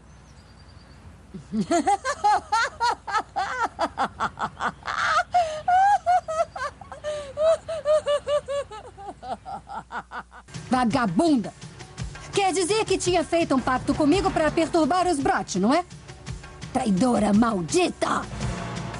Pois nem você, nem a usurpadora, enquanto eu viver. Nenhuma das duas vai ficar com meu marido, nenhuma das duas! Eu só quero um milhão de dólares. Sempre há uma testemunha perigosa de nossas maldades. Lalinha, Elvira. Mas os mortos não falam.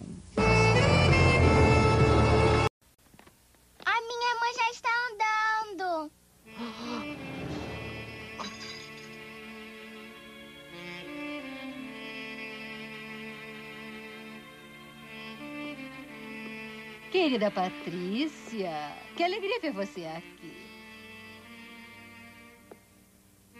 O que acham da surpresa que eu fiz? Já estou andando. Ah, entendo o impacto que tiveram. Eu deveria ter preparado vocês, mas eu não quis dizer nada até que chegasse o momento. Não é um milagre? O que me diz piedade? Que você é uma farsante. Ah, gente, falar em Lisete, gente, as crianças de A usurpadora, meu Deus do céu. Gente, mas... Insuportáveis, as duas. Nossa, mas Carlinhos ganha, viu? Car... Porque a Carlinhos- Lisete, ela só quer a boneca da Mulher Maravilha. Ela só quer a roupa da Mulher Maravilha. O Carlinhos é insuportável, gente. Gente, eu tenho uma pergunta. Quem vocês acham que sofreu mais? Carlinhos de Usurpador ou Camila de Amor de Mãe? Fica a dúvida, porque tudo acontece com Carlinhos. Não, até rolar de barranco ele rolou, né? Então eu acho que Carlinhos. E até o maior, um dos maiores clichês mexicanos ele já teve, gente. Perdeu a memória. Porque a Perdeu. mocinha que é mocinha tem que perder a memória em algum momento da novela. Tipo, todas as protagonistas de Thalia, né?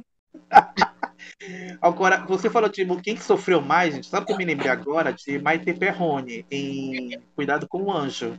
Eu ia falar que ela Meu virou. Deus. Ela foi a Thalia Gente. durante um tempo, né?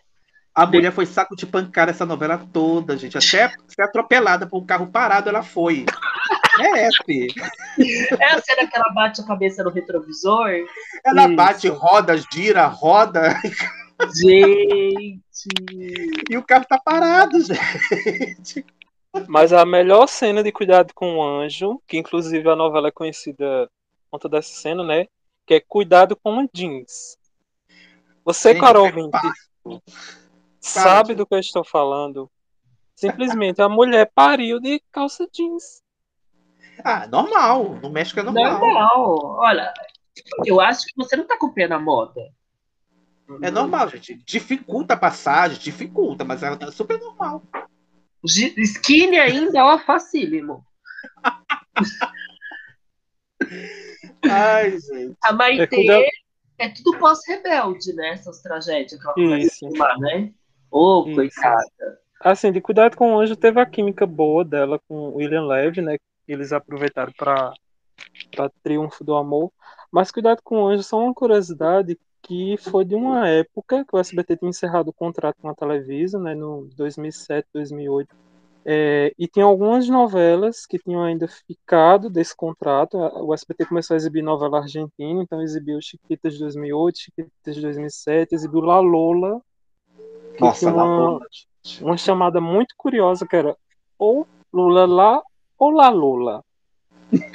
Provavelmente foi Silvio Santos que, quem fez essa chamada, né? Mas Gente, se enfim, Silvio Santos manteve pícara sonhadora, você pode esperar qualquer coisa deste velho, gente. Exato. e ficou algumas nesse que o SBT ainda poderia exibir. Então eles exibiram é, As Tontas Não Vão ao Céu. que Eu Amava. particularmente adorava. Maravilhosa. assim, Fábio deve mal- lembrar. Deve ícone lembrar da Injustiçado. ícone injustiçado. Uma briga da, da Jaqueline Bracamontes com o Jaime Camil, que ela pega. Ele pega o cocô do cachorro e. Pega esse cocô! é Ela é maravilhoso. maravilhosa, Meu maravilhosa. Deus! É, porque ela, ela tá andando no- com o cachorro na rua e o cachorro faz o cocô na rua e ela não limpa, aí ele faz ela pega. Gente, é tudo essa cena. Essa tudo. cena é tudo. É maravilhosa. Maravilhosa essa novela.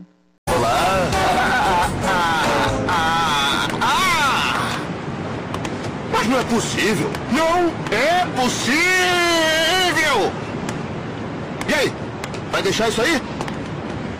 Eu vou. E você ainda acha que tá certo? Para de perturbar, tá? Ah, para de perturbar, é? Para de perturbar. Peraí que eu vou te ensinar uma coisa. Eu vou te ensinar a ser civilizada. Já que você não pode recolher as titicas do seu cachorrinho, né? Pois eu, com o maior prazer, olha aqui, ó. Pra você aprender a ser mais civilizada. Não vem com a mamãe, cadê Luninha, é, Ah, você fez cocô, meu amor. Vem aqui, vem, não me estressa, tudo bem? É, Luninha, é, é puto francês, né? É, é, não é. Não é sua cachorrinha? É, é, perdão, perdão, eu acho que, que, que eu te devo desculpas. Eu acho que. Não, não, não, não, não, não me deve nada, não me deve nada, olha. Eu vou devolver que você me fez. Ai, que nojo! Mas não dá pra acreditar! Como é que eu vou acreditar? Isso é absurdo isso! Olha só o que você fez Ai, aqui! não é nada absurdo, já esqueceu que eu tava aqui parada numa boa e você chegou falando do seu cachorro e não sei mais o quê? Já sei! Eu já sei! Eu cometi um erro, mas agora eu tô te pedindo desculpas! Mas eu tá? não aceito as suas desculpas. O que eu aceito é que você me deixe em paz, que tá me dando nojo. Também exibiram Camaleões, né? Que É, né? não deu certo, porque apesar que tinha Belinda, tinha Alfonso. Que é a Mas aí depois. Não deu certo nem no México, né? né? Foi um fracasso. Porque misturou tudo, misturou sobrenatural, um rebelde, com. Era uma confusão. Mas aí depois dessas duas, aí veio Cuidado com o Anjo. Aí Cuidado com o Anjo foi um sucesso. Bombou. Nas né? tardes, bombou. Aí eles retomaram, né, o contrato. Renovaram o contrato, pegaram mais obras, pegaram Meu Pecado, pegaram outras novelas aí. Inclusive, acho que deve ser a rainha das novelas dessa década, né? Porque é um sucesso atrás do outro, acredito. É, ela rivaliza com Angelique Boyer, né? É. Aí veio Tereza, Gente, Tereza. Nossa. Tereza é tudo. Tereza Rubi. Escolham aí. Ai, nossa, Rubi, né? Eu Rubi. Rubi. Rubi. E a Aí Maite ainda veio- tá? A Maite ainda é sofredora no México? Não, né? Ela já deu. Não, ela, ela tá fazendo série, né? Tá fazendo série na Netflix, Ah, na verdade. Amazon. Já tá, já tá em outro patamar. É. Ela passou a faixa de Miss Sofredora pra alguma outra lá. Eu não preciso mais disso. É, a Angelique que tem os sucessos, os clássicos, né? Que ela fez Abismo de Paixão, que é baseado em Canavial de Paixões. Aí veio também é, essa última que passou agora, que teve um final diferente. Ô, gente, eu tô O que a lembrando. vida me roubou. O que a vida Isso, me essa roubou. mesma. Essa mesma. Nas novelas da tarde do SBT, você vive as emoções mais intensas. 15 para as 4. Sua esposa sou eu. As intrigas ameaçam um grande amor. Na reta final de A Usurpadora. 15 para 5. A injustiça se faz presente. E a traição vem de quem você mais confia. Eu gosto muito de você, Alonso. Eu vou defender a minha relação com o Alonso com unhas e dentes. Querida inimiga. 5 e meia. O sonho de Regina unir a família é cada vez mais difícil. Nos últimos capítulos de Lágrimas de Amor. 6 e meia. Esmeralda! Parada aí, não se mexa! Cada momento é decisivo nas últimas semanas de A Gata. E dia 16, Rubi, Rubi, tão bela quanto perigosa. a Descarada está de volta. Rubi, com Bárbara Mori e Sebastian Bulli. Nas novelas da tarde do SBT. Tras mi mente viaja donde tú estás. Mi padre grita otra vez. Que me malgastó mi futuro y su paz con mi manera de ser.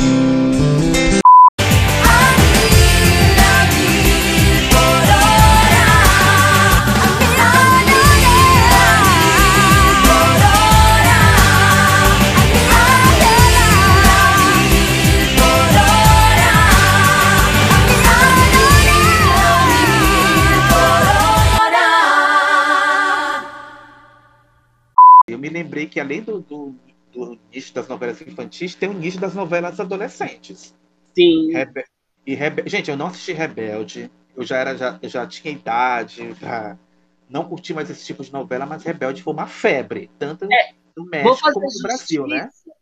Porque Jo- João agora vai, vai ficar emocionado, que esse momento é dele. Que antes de Rebelde, a que fez sucesso foi Primeiro Amor a Mil por Hora, né? Talvez Ai, vou colocar a música. Desculpa. Aí também, né?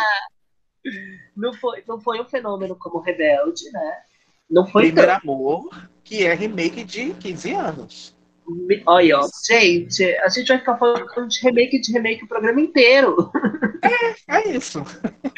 E, de- e que foi, despontou, assim, a Anaí já era famosinha, né, João? Mas acho que Primeiro Amor Isso. foi isso, né?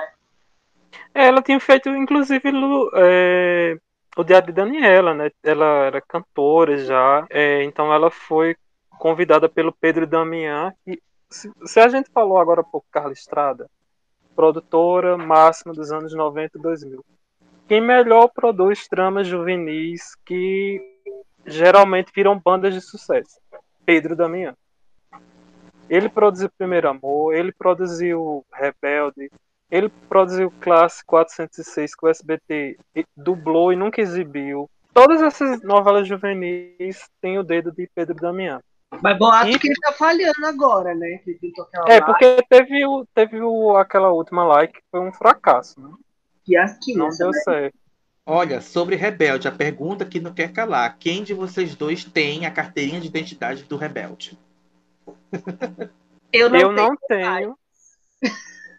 Eu não tenho, mas eu tenho um monte de revista de pôster aqui em Quem casa. é que ainda. passou, quem é que ficou escutando o Rebelde quando entrou no Spotify o dia todo dia que foi aparecendo nas minhas recomendações? Prefiro não comentar. Eu Gente, Rebelde era uma febre tão grande que eu me lembro que as meninas, quando iam brincar de Rebelde, sim, porque tinha isso, de ah, bora brincar de Rebelde. Era, a briga era pra ser a Mia e a Roberta. Ninguém queria ser a Lupita. Então, ia falar isso, que Rebelde, assim, a Maitê, mesmo ela sendo sucesso depois das A Sofredora, e Rebelde ela era muito apagadinha, viu? A gente gostava mais de outros personagens do que dela. Eu não vi até o final, confesso que Rebelde eu parei na segunda temporada, que é quando a Roberta tem o cabelo vermelho e tal, e depois eu não, consegui, não acompanhei mais. João, que deve ter acompanhado até o fim, eu parei na, na, na, Vi tudo, vi tudo. na saga, na saga Nuestro Amor, que eu acho o melhor CD deles, o melhor álbum Nuestro Amor. É o melhor álbum. Eu acompanhei até o, o, o- porque o SBT, né, tava, não tava numa fase boa quando já tava na última fase de Rebelde. Foi um período que a Record ia super bem, né, no Ibope, aquela fase caminho da liderança. E eles usaram, espremeram Rebelde até a última gota. Aí, tipo assim, um capítulo virava seis. Nossa. E eles las, lascava clipe. Toca clipe, é. Isso. Então, meio que essa última fase não, não deu tão certo, mas foi um, um sucesso estrondoso, né? De, de show, de venda de disco. É, Eles vieram pro Brasil, inclusive, na época. várias né? vezes, né? Várias vezes. Teve aquela primeira fatídico acidente com morreu três pessoas, né? E depois eles vieram para fazer show, turnê do Adeus, que foi sensacional. Ganharam disco de diamante, disco de platina. Mas só falando de Rebelde, uma coisa que na época eu lembro que as revistas, né, que era o boom das revistas, eles faziam as diferenças entre Rebelde e Malhação. Aí Malhação, claro que ganhava em alguns pontos, mas essa coisa de, de começar, eu lembro que a reportagem falava muito bem de Rebelde, que todo o início de capítulo tinha um trecho de uma frase, um pensador, alguma coisa assim que tinha a ver com os capítulos. É as aberturas que mudavam, né? Cada, cada fase. Nosso amor é. Quando o SBT passou, nossa, o povo enlouqueceu, né? Porque mudou a, a fase.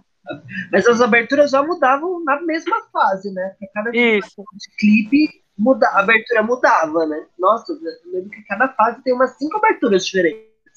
É, o que E roupa, falar, né? Roupa, aquelas pulseiras da Mia, as meninas. Todo mundo usava. Bind, né? O bind da Mia, né? Sim. era gente, a bom. gravata. As pessoas, jovens A gravata. social. As Não, meninas o queriam ter o celular pessoal. V3 da Mia. O pessoal da minha escola, as meninas queriam que a escola fizesse a farda igual rebelde. Com saia, a pergunta bota. que não quer calar, gente. Quem assistiu a versão brasileira de Rebelde? Não precisa responder, gente. Melhor não. Não precisa responder. Só quero lembrar da cena da indo pro ginecologista que Latino vai colocar. Que é maravilhosa. E aí, ó. O que eu ia falar de Rebelde e que acontece eventualmente é que Rebelde veio de uma novela argentina, né, Rebelde Way, e que a adaptação mexicana foi muito melhor. E a, você vê como a América Latina é interligada. Rebelde, não tô sabendo falar Rebelde, gente. Rebelde Way é da Cris Morena, né, que é autora depois de Floribela e de Chiquititas. Então a versão de Rebelde dela não ficou tão famosa, é a menos famosinha, viu? Floribela e Chiquititas são mais famosas dela. E a mexicana, se eu não me engano, deve ter superado até ela na Argentina, se duvidar, viu? Porque ela foi um fenômeno. Né? Eu não duvido. É, e, e só lembrar que o SBT quase exibiu a versão nacional, né? Eles queriam fazer. Gravaram um piloto, tem esse Gravaram, piloto, gente. gente, o piloto tá É horrível. Pesquisem! Joga, joga aí Rebelde SBT, vocês vão se divertir. E parece que vai ter uma versão da Netflix, não é isso? Vai, verdade. Isso. Foi anunciada pro ano que vem, né? E Ano que vem? atualmente no elenco já tem um nome que é nacional, que é Giovanna, é Giovanna Grigio, eu nunca sei pronunciar o nome dela. Essa mesma. Isso. A Essa né? A Millie A de. Chiquititas e a, a Samantha de Malhação Viva Diferença. Gosto de referências. Mas só pra gente matar essa parte de novelas juvenis, eu só queria retomar um ponto de Primeiro Amor, que eu sei que o Rafa gosta, e também é uma das minhas favoritas, é, que a gente tava falando, né? Que a Anaí e o, o Kuno Becker, que era o, eram muito fofos o casal. Mas essa novela, quem roubou a cena, inclusive duas protagonistas foram, eu nunca sei falar o nome dela, Ana La- Ladjevska e o Valentino. Laevska, né? E o Isso. Valentino Lanús, que fazem um Amo. casal Marina e Rafael, que eles, se eu não me engano, eram primos.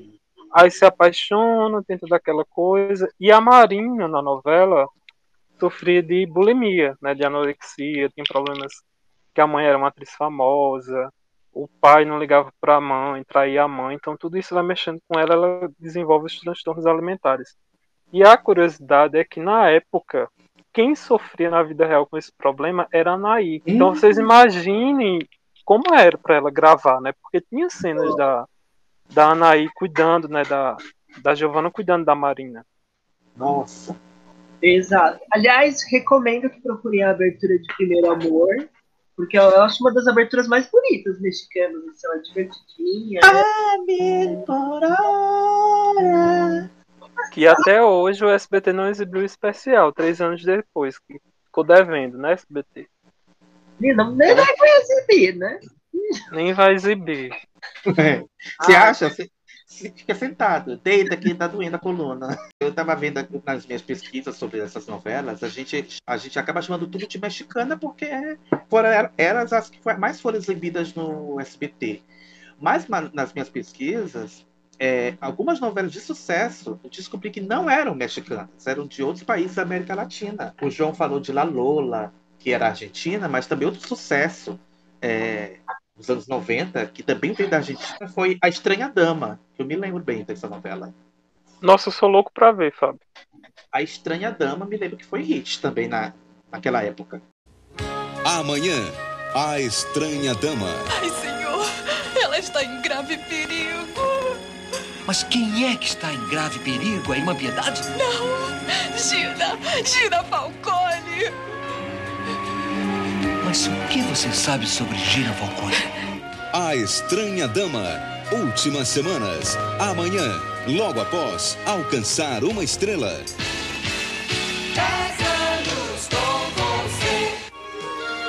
Vidas trocadas. Destinos cruzados. Topázio. A história de dois jovens cegamente apaixonados. Em julho.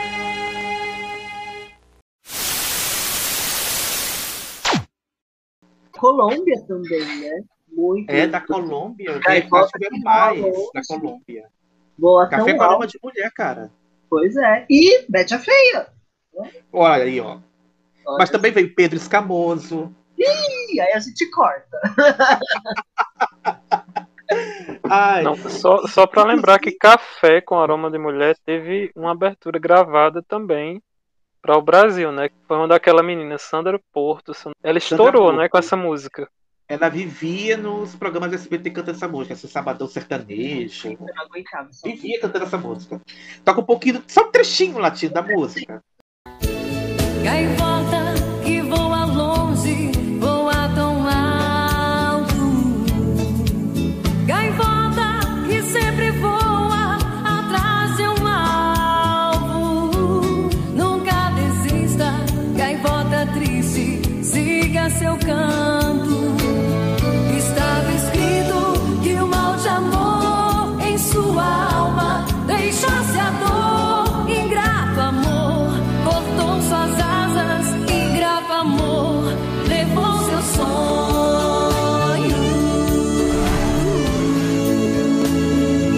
Se vier, o SBT vier exibir essa versão, esse remake, tem que dar um jeito de gra- regravar.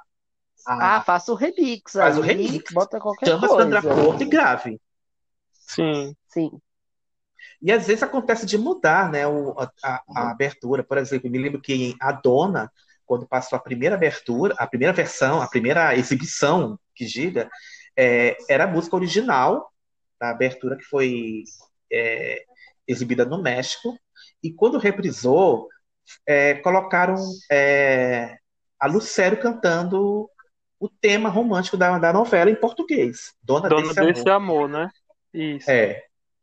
Que eu acho que, sei lá, gente, a música é bonita, mas eu acho que ela não condiz muito com a abertura, com essa imagem da abertura. Eu acho, minha opinião, mas enfim, quem sou eu, né? Não, mas a, a música É, de, de Tudano era muito boa. Colo... Como é o nome da música original? Da dona da primeira, da primeira exibição, Sim, Golondrinas Viarreiras, que era uma Isso. rancheira. perfeita essa É, música. é a Lucero com o Juan Sebastián. Acho linda essa música.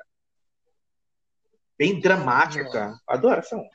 E a gente já falou no programa, mas um dos casos mais famosos é a Usurpadora, com as duas versões, né? A de Paulo Ricardo e a outra da intérprete que eu nunca lembro. Pandora, dela, é um coitada. grupo. Pandora. É um grupo Pandora, da, da Pandora, do grupo Pandora. Pandora, isso. E privilégio as amar duas- com a, com a música do Marcelo Augusto, gente. Sim. Todo dia, toda hora, eu te amo cada vez mais. Menina, The Voice. Peraí, eu vou, vou virar a cadeira, Fábio. não socorro. Ai, ai. E lembrar outra coisa que a gente não falou. É, muita gente veio aqui para o Brasil, né? Que a gente comentou. Mas também uma coisa que foi clássica foram as entrevistas que a Sônia Abrão fazia no programa Falando Francamente, quando ela foi para o SBT. Inclusive, a única entrevista da Edith Gonzalez, infelizmente já falecida, foi concedida à Sônia Abrão, no Falando Francamente. Olha. Que eu gostava do Falando Francamente, inclusive. Achava um bom programa. Sim. Falando francamente, até o nome de programa da Massa Goldsmith, né? É, parece, parece livro autoajuda, não parece? Ai, Parece. tô lendo aqui, ó, falando francamente, pra quebrar minhas barreiras. E depois, quando ela voltou para a RTV, ela reprisou essas entrevistas. E Sônia, que também leiloou até roupa da Belinda. Ai, eu lembro disso! Vocês mandaram Ah, cartas para ganhar a roupa da Belinda? Ai, eu queria ganhar a, bo- a botina da Belinda. Não, gente, eu não fiz essas coisas, não. Isso aí já era de- é demais pra mim. Mas eu não julgo, amigo, amiga não julga. E só lembrando de, de- de dois temas marcantes que eu acho, é, já dos anos 2000, é, o tema de Gotinha de Amor, né, que foi cantado pela Daniela Lujan, uma música brasileira, né, que é O Amor é Real, e o tema de Sigo Te Amando, que era uma novela da Tarde de Amor, que cantado pela família Lima, que eu acho que estourou essa música na época, que era... Ai, como era o nome? Era teu beijo? Isso, Teu Beijo. A gente falou de Bete a Feia, Ca- é, Pedro Escamoso, mas essas novelas nem no SBT foram exibidas, foram exibidas na Rede TV, olha só. E eu me lembro que também foi exibida lá, mas ela não era é, colombiana, ela era venezuelana, Gata Selvagem, que é uma novela que tem mais, quase uns 300 capítulos, que ela não acabava nunca, essa novela. Gata Selvagem, que era o, o Nelson Rubens, né, que apresentava. Ai, e a última foi Paixões Ardentes, que foi cancelada, inclusive, porque a novela dava traço. E a, e a Rede TV interrompeu. E me lembro, e teve gente fazendo abaixo assinado para trazer a novela de volta, mas a Rede TV não trouxe. Mas é a utilidade pública. Tá na Netflix. Olha, aí, você. Olha aí, você que não assistiu na época, corre. Corre. E tira as Chiquititas do top 10 Brasil da Netflix. Mas eu só, só queria comentar uma coisa que eu acho que Gata Selvagem era uma trama que o SBT deveria ter comprado para exibir aqui com atores nacionais. Eu acho que a cara, é a cara das produções de lá. Eu É acho a que cara daria dele, certo. É a cara SBT. Outra venezuelana também foi exibida no Brasil que de, de sucesso foi Cassandra. Nossa. Cassandra, nossa, esse nossa aí já disse tudo. O Cassandra tema. era cigana, não era isso? Era Isso, cigana. Alexandre Pires, né? O tema de abertura. Olha aí, gente. Que foi numa fase, eu lembro, de férias que o SBT tava trazendo umas coisas novas, coisas novas entre aspas, né?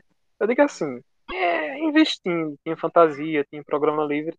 E eles começaram Tarde de Amor com os capítulos extras de A Usurpadora, né? Mais, al, mais allá de La Usurpadora. E depois Cassandra. Tudo. Na Tarde de Amor, dia 3 e dia 4, A Usurpadora Especial. Capítulos inéditos, com a continuação da história. Saiba o que aconteceu com a família Bracho. Como se seguiu o casamento de Carlos Daniel e Paulina. Como ficou a vida dos personagens da novela um ano depois. E no dia 5 estreia Cassandra. Ela vai te enfeitiçar. Uma história mágica e cheia de amor. Uma inocente princesa crescendo no meio da maldade. E não era só a Rede TV que exibia novelas latinas, a CNT também exibia. E exibiu bastante novela, né? Tem o Coração Selvagem, que foi exibida lá. Eu não sei se Coração Selvagem foi exibida no SBT? Foi, depois do sucesso da CNT. Olha aí, SBT. Teve Canavial de Paixões, teve Manancial, que lá foi chamada de Fonte do Amor. A outra também foi exibida lá. Aqui, olha, aqui na minha cidade não pega, não pega CNT, não pegava. Acho que existe CNT, gente? Eu nem sei, acho que não, né? Acho que Existe com horário de igreja. 22 horas já universal. Nossa, que Meu delícia. Deus. Então não existe, né? Não existe. É, é, é isso. Aqui em São Luís não pegava a CNT. Então eu, eu só fui ver novela lá da CNT quando eu fui morar em Belém. E a novela que estava passando na época era Amanhã é para Sempre. Então eu vi primeiro lá, do que o SBT exibiu anos depois. Amava essa novela. Com outra dublagem, né, Fábio? Outra dublagem. E na época também estava exibindo, reprisando Marimar por lá também. Eu só queria falar da CNT, que foi uma época dos anos, acho 97, 98, que eles começaram a pegar algumas tramas, né, algumas tramas inéditas, então eles exibiram por aqui Império de Cristal também, que é tipo uma nova Exato. ambição. É, e era um contrato que eles, tipo, era nova Televisa aqui no Brasil, porque se a gente pensar a Tarde de Amor dos anos 2000, o SBT tinha cinco horários de novela. Era muita. E bons títulos, né? Que foram exibidos à tarde. E na CNT também. Eles tinham cinco horários onde exibia Chaves, Espírito. Então é, veio Império de Cristal, veio A Força de uma Mulher com Christian Bach. Veio Maria José, que o SBT não exibiu aqui. É, e eu lembro. Dona Bárbara também foi. É, Dona Bárbara só é colombiana, se eu não me engano, né? É. Mas é, e eu, eu lembro que passava na parabólica, né? Aqui em casa não tinha, mas aí onde mi- minha mãe trabalhava eu ia. E eu lembro que tinha, era uma novela atrás da outra. Mas o curioso é que Canavial de Paixões, né, que é a, a versão latina, na metade é, a CNT não, não investiu direito, né, comprou muita coisa e não tinha como pagar os dubladores. E o que foi que aconteceu? Os dubladores pediram demissão, né? Porque eles tinham um estúdio de dublagem próprio, assim como o SBT nos anos 80. Os dubladores pediram demissão E metade da novela foi exibida com as legendas. E metade dublada. Meu Deus. Eu, ia- eu ia falar que eu tenho. Eu lembro muito da versão brasileira de Canavial de Paixão. Aquela música Incêndio no Canal. Clássico, né? Eu, e olha que eu adoro essa versão brasileira. Não deixa nada a ver- a dever a original. É a que tem a Cíntia Falabella como vilã, não é? Não, a- Não, É. aquela é Corações Feridos, que é a versão de A Mentira. Corações Feridos, verdade. Gente, a mentira, outra maravilhosa também. Que, gente, é outra cena. Vocês... Olha, por isso que vocês têm que dar valor também às latinas.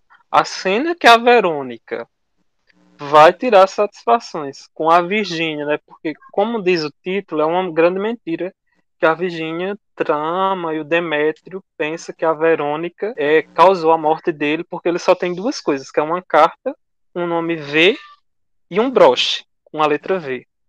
Então ele se casa com a Verônica meio que para desmascarar ela. Inferniza a vida da coitada, mas eles tiveram tanta química, a, a Kate del Castillo com o Guy que foi impressionante. Para mim é um dos melhores casais da Televisa. E a cena dela, do Acerto de Contas, é maravilhosa. Que ela tá com um vestido amarelo, berrante, berra assim na, na, na tela. E ela fala um monte de coisas, chama de cachorra. Ai, Vou amo. até colocar um trechinho. Só um trechinho. Boato. Só um trechito, só um trechito. Vai ter meia hora da gente falando e duas horas só de cenas latinas, gente. amor termina, ya no me queda nada para vivir la vida. Pensa bem. Eu juro que eu vou na fazenda e explico tudo pro Demétrio. Não, Virginia. Já é muito tarde. Por sua culpa, o meu casamento foi pro espaço. Agora apenas o que eu estou te pedindo é que diga a verdade. Me ouviu? Vai dizer toda a verdade. Tenha pena.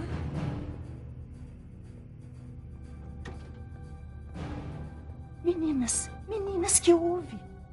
Antônia, chama minha tia, por favor. Isso. Faça o que a Virginia está dizendo, Antônia. Chama minha tia, o meu tio, o João e todos os que queiram ouvir isso. Não, eu não tenho nada para dizer. Ah, não? Agora fala, cachorra! Senhor. O que houve, Antônia? Ai, sim.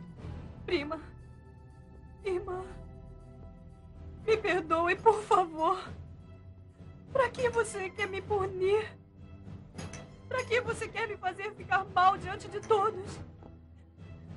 Simplesmente para ter o prazer de que sintam o mesmo que eu senti. Você não se importou em me deixar mal. Você não teve nenhum remorso. E por ter feito isso, destruiu meu casamento. Não fui eu. Não fui eu, eu te juro. Por que tinha que envenenar o Demétrio? Não, eu não disse nada. Antes de vocês se casarem, eu te juro. A mim só interessava que você se casasse e que fosse embora. Olha, o Demétrio não teria se portado assim comigo se não tivesse sido por sua maldita carta e pelo estúpido broche. Certeza você disse tudo isso a ele, assim como disse pra todo mundo, sem se importar com o que aconteceria. Queria destruir meu casamento, não é? Pois conseguiu, estúpida! E agora sim, vem aqui. Você vai dizer pra todo mundo o que você fez. Me ouviu? Eu tenho testemunhas de tudo o que você fez e vai dizer a todos. Me ouviu? Olha, aqui estão todos para que diga a verdade.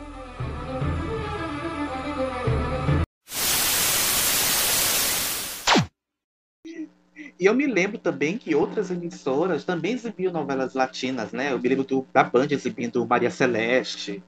Eu me lembro da Record exibindo Joana Virgem. Também. Meu Deus do céu. Joana Virgem, meu Deus! Só pra fazer um comentário, Virgem. que eu acho que a Record comprou essa novela enganada, né? Enganada, só pode. Pelo título, pelo título, porque até uma menção a Nossa Senhora essa novela faz. Mas foi sucesso. Mas eu só queria lembrar também de duas, não sei se o Fábio lembra, Samantha, Samantha, não, não lembro. era venezuelana, e pra mim, a, é, Olhar de Mulher, que é uma novela da Azteca, não é da Televisa, e é uma trama mexicana que meio que mudou o jeito de fazer novela lá no México. Diga o que está acontecendo. Se eu falhei em algo, se foi a primavera que levou você com ela.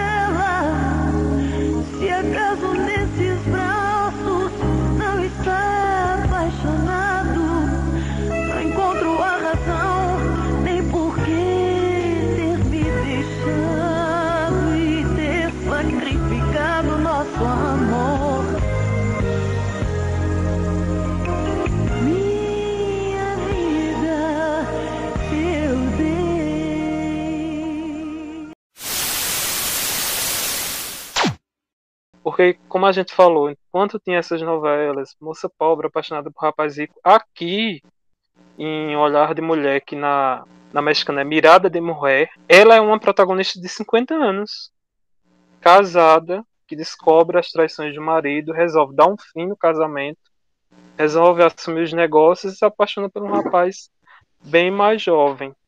Então, que é a Angélica Aragon, que é é arrebentando nesse papel. Já adorei, já sinopse. Já adorei. Já não, quero. essa novela, essa novela fez a gente estardalhaço no México. Como se não bastasse tudo isso, né, uma, uma mulher madura, os dilemas de uma mulher madura, foi super vanguardista. Ainda tinha a amiga dela que tinha AIDS, a irmã que sofreu violência doméstica, e foi a primeira vez que o TV Novelas premiou uma trama que não foi da Televisa, e foi da Azteca. Nossa. Agora, o que não fez estardalhaço foram as versões é, latinas de novelas brasileiras. Sim, gente. O, o- a Televisa e o, a Telemundo também fez versões de textos brasileiros para o mercado latino. Uma das primeiras, acho que, eu- que eu me lembro, acho que foi Vale Tudo. Que fizeram uma versão de Vale Tudo e olha só, gente, flopou bonito. Se eu não me engano, essa versão de Vale Tudo não foi na época de exibição da novela. É bem. Não, bem recente muito até, depois. não é? Bem depois. Foi muito depois. Dos anos foi 2000. 2002. É, Anos 2000, né? Isso. Que a A Itati Soraya- morou aqui no Brasil, né? A Soraya era a Raquel. Meu Deus. Mas o público não, aceitou, não gostou da novela, porque você sabe, vale tudo, a, a, a filha expulsa a mãe de casa, bota a mãe pra, pra rua, né? E, e a figura da mãe, na cultura latino-americana, é muito sagrada, é muito intocável. Então, já, acho que a rejeição já começou aí, né? Então, e fora que o texto também é, é muito brasileiro. Então, acho que também causou estranheza, eu acredito. Não assisti a novela, tem pouca coisa dela no YouTube também, então. É, eu ia falar isso. Vale Tudo é, é extremamente brasileira, né? É, e acho que, acho que o último texto brasileiro foi o Bem Amado, que fizeram, né, João? Foi o último. Isso. Fracassou também lá. Acho que se, se Vale Tudo é muito brasileiro, o que dizer de Bem Amado, né? Gente, as escolhas tudo erradas. As escolhas É, porque- erradas, sabe? Tem tanto texto que daria certo lá no México. Eles Cara, escolhem logo Qualquer novela essas. do Valci Carrasco daria. Daria, sabe? qualquer. Apesar que eles escolherem o, o Clone, que também teve uma Clone- achei errada a escolha, não. É. Acho que o clone foi uma das raras exceções. O clone eu achei certo. Gente, escolheram fina estampa, sabe? Eu acho que é pra dizer essa parceria não dar certo. Que virou marido, marido de aluguel, né? E lá eles fizeram uma coisa que aqui não foi, que teve o, final coerente. Que a, a Griselda, ela continua se chamando Griselda? Não vou lembrar. Continua. Ela termina com, com o que faz o, o René lá, né? Não termina É. com o português da padaria, não, gente. Ela termina com. com é, Com o René, que é o Juan Solé, que ficou muito parecida a caracterização dele. então. Meu sonho, a, a- alguma emissora dessa fazer um remake de, sei lá, gente, o Sétimo Guardião, já imaginou? Gente. Ai, Não, dá um episódio, é- né? é- dá um episódio essas- novela. é, dá um a gente gostaria episódio. de ver versão latina. Essas não, mas um, um tempo atrás eu falei em algum episódio né, do podcast que a TV Azteca estava tentando negociar com a Globo para eles pegarem alguns textos, que foi numa época que a TV Azteca estava dando muito certo. É, porque a partir de Olhar de Mulher, é, a Azteca meio que subiu de patamar. Então várias novelas que eles fizeram é, foram muito bem de audiência. Então eles, eles contrataram a Gabi Spanik numa época que ela fez Imperatriz, eu me lembro. Imperatriz, isso que foi muito bem no Ibope. Contrataram a Edith Gonzalez, que infelizmente faleceu. Ela fez duas novelas lá, foi três de sucesso. Então eles queriam pegar algumas coisas. é, e falava-se muito que os textos aprovados eram de A Favorita, que eu não consigo assim ver essa parte quando a gente não sabe quem é mocinho, quem é vilã. Não sei, lá no México acho que não daria certo. Eu acho que a novela já ia começar com com a Flora. Sabe o que eu fico pensando? Faísca e Espoleta era uma dupla sertaneja. O que, se- o que seria, o que seria a Faísca e La Espoleta latina? Seria o quê? Cantoras de rumba? Mariachi. Mariachi, será que Mariachi. existe? E, e outro texto também que eles queriam era Mulheres de Areia, que eu acho que super Eu acho daria, que daria certo. certo. Daria certo. Ó, tem gêmeos. Eles gostam de gêmeos. Gêmea boa, gêmea má. Eu acho que eles vão curtir. Raquel é uma Paola Bracho, gente. Dá tudo, tem tudo a ver. E sabe o que eu tava pensando também? Anjo Mal. Anjo Mal daria também. Anjo Mal daria. Seria interessante. Imagina a, a Sussu fazendo uma participação. Sussu que fez novela mexicana, né? Inclusive. Sussu fez, gente. Será que tem isso no YouTube? Nunca achei. Acho que ela mandou queimar tudo. Ai, mas outras novelas brasileiras que também ganharam texto lá foram é, Plumas e Paetês, não. Tititi ganhou, ganhou texto. Plumas e Paetês acho que ganhou também. É, Não, não foi Tititi, ganhou. não. Foi. É Tititi ganhou. Eu acho que Tititi ganhou também. Eu acho que sim. É, Tranças e Caretas. Te Contei gan- ganhou também. Te contei, eu lembro. Que a Louco abertura. Amor Eu gosto da, da abertura de. Amor Contigo também. nem senti o nome, olha só. Louco Amor, acho que é, é, essa trama de Te Contei acho que funcionaria. Não sei o que deu errado. Tem muito cara de México ali. Tem mocinha cleptomaníaca, gente. Então, sabe? Eles gostam dessas coisas. Ah, eu acho que eles deviam fazer um remake de Salve Jorge. Ai, seria tudo. Eu super apoio. Nossa, Gente, inclusive, tem novelas que também foram acusadas de serem mexicanizadas no Brasil. Eu acho que todas o Valci Carrasco das nove são praticamente novelas mexicanas exibidas aqui. São horrores Sim. mexicanizados. Eu só queria lembrar de uma coisa que a gente falou agora há pouco. O Fábio comentou de novela que foi cortada Ah. no meio, que a gente não viu o final. Uma novelinha que a Record exibiu também. Um Amor de Babá, eu não sei se vocês lembram. Não, não lembro.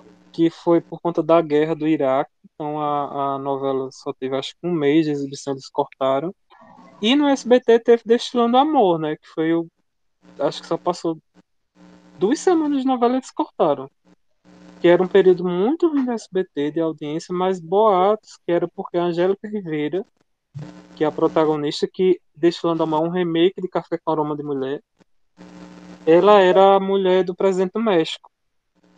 Aí comentava-se que todos os trabalhos dela não poderiam ser exibidos enquanto ele tivesse como presidente. E realmente nenhuma novela dela era reprisada. Eu não sei se foi por conta disso, mas é uma novela que a gente não viu aqui, só viu duas semanas. Que eu É, acho que o novela SBT deveria ela. pegar pra, pra exibir agora, na tarde, às tardes. Quem é essa atriz? Eu vi novela com ela? Eu acho que eu só vi Mariana da Noite com ela. Eu acho. Sim. É, mas Ela ela, fez a fez a, vilã, né?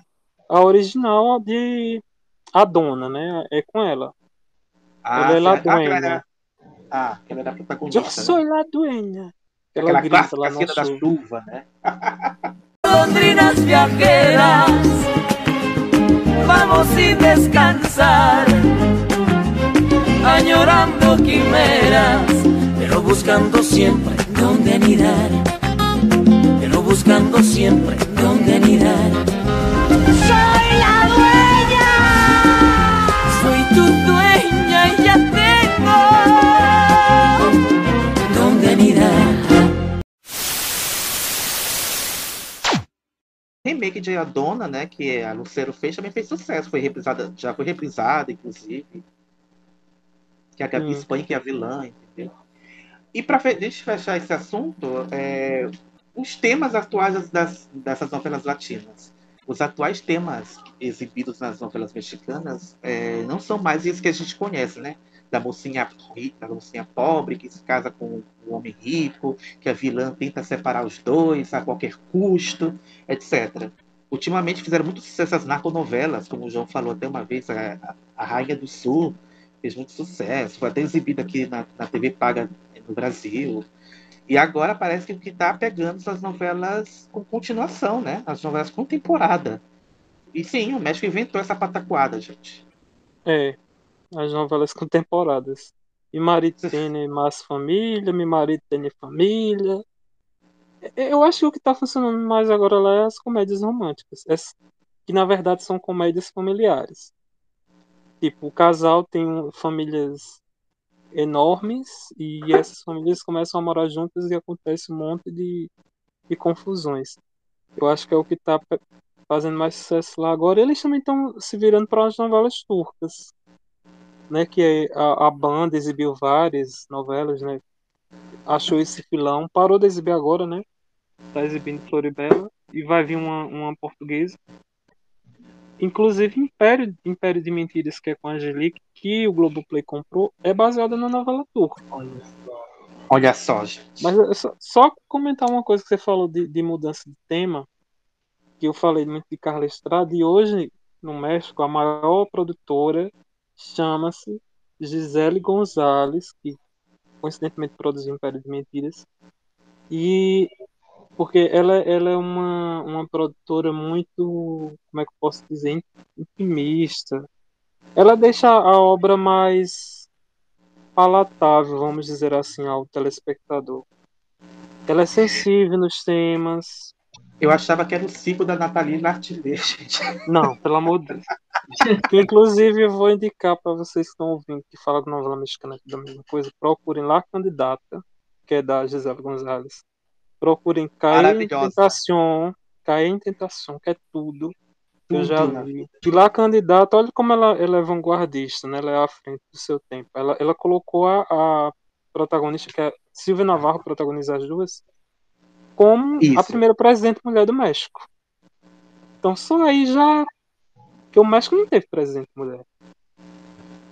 E, é e, e as novelas ela tocam em temas fortes. Então já teve beijo gay, já teve violência doméstica. Aí em Tentação são casais, né? É a infidelidade no casamento. Também que foi muito sensível. E tem um quem matou. Tem um quem matou em quem cair em tentação. Que não é muito comum no México. Olha, tá vendo, gente? Porque é o que a gente quer, né? A gente reclama de um clichê, mas a gente gosta de um clichê. Que o Ai. Fábio esqueceu, né? De a madrasta. Depois de passar 20 anos na cadeia, Maria quer vingança.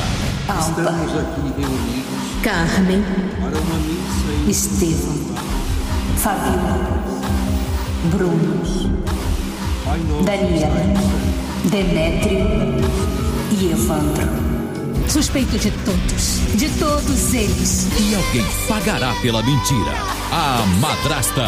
De volta nesta segunda, quatro e meia da tarde, no SBT. Ai, gente, a madrasta, meu Deus, maravilhosa. Gente, a madrasta é um grande clichê. É um, é um grande clichê. Meu Deus do céu, muito bom. Mas eu adoro.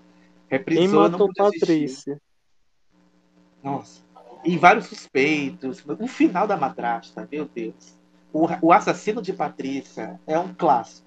A gente pensa, a, a gente pensando que assim a gente é, foi, foi revelado que, que- que quem, usou- quem matou a Patrícia usava sapato alto, salto alto, né?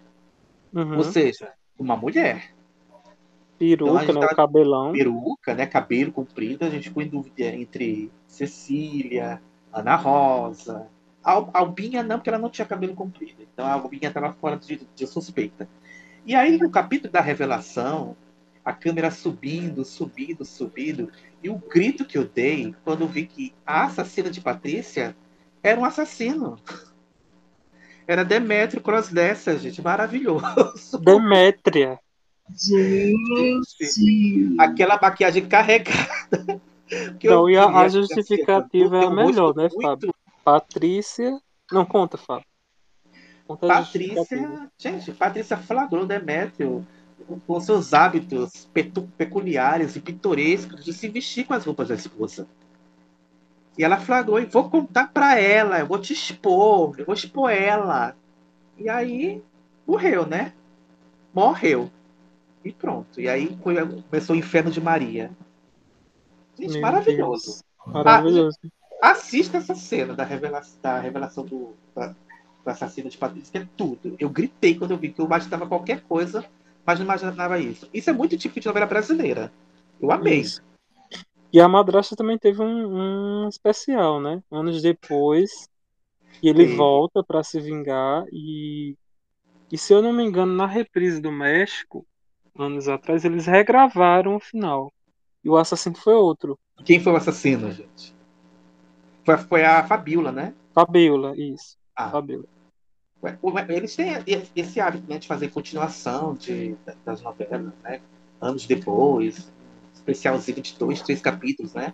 Da Usurpadora Isso. também tem, né? Quando a Paulina descobre que tem uma doença, que vai morrer, e pede pra. Ah, eu pra- amo. Que ela Pede pra, pra empregada, né? dopado. então- Que é a Dira Carídio de, de La Outra, né? Ela que faz a amo. vilã. Eu amo. Eu Stephanie Foz do Hospício. Ai, gente, é tudo. E a madrasta tem uma cena que eu acho uma, uma bizarríssima, que é a Maria e o Esteban San Román é, se reconciliando, uma coisa assim do tipo, e do nada desce, desce da escada vi Laura Pausini cantando Laura Pausini do, do lado. Eu amo essa cena, Atrás é da muito porta. aleatório. É muito aleatório. E eles vão se beijando, se abraçando e, to- e, a, e, a, e a Laura cantando. É maravilhoso. Gente, o, o- o- eles são conhecidos como casal tequila, né? Maravilhoso. É, César Évora e Vitória Rufo. É tanto que agora, em Triunfo do Amor, ele entrou pra fazer par com ela. Gente, quem manda ter química? Química, física, tudo, né? É, não tem como contestar. Será que a Laura Pausini volta também? Não, não sei se ela Ah, é. volta, mas Eu quero encerrar só com uma cena, outra cena. O que é Estela possuída pelo ritmo da ragatanga em Abraça-me Muito Forte? Procurem Gente. essa cena.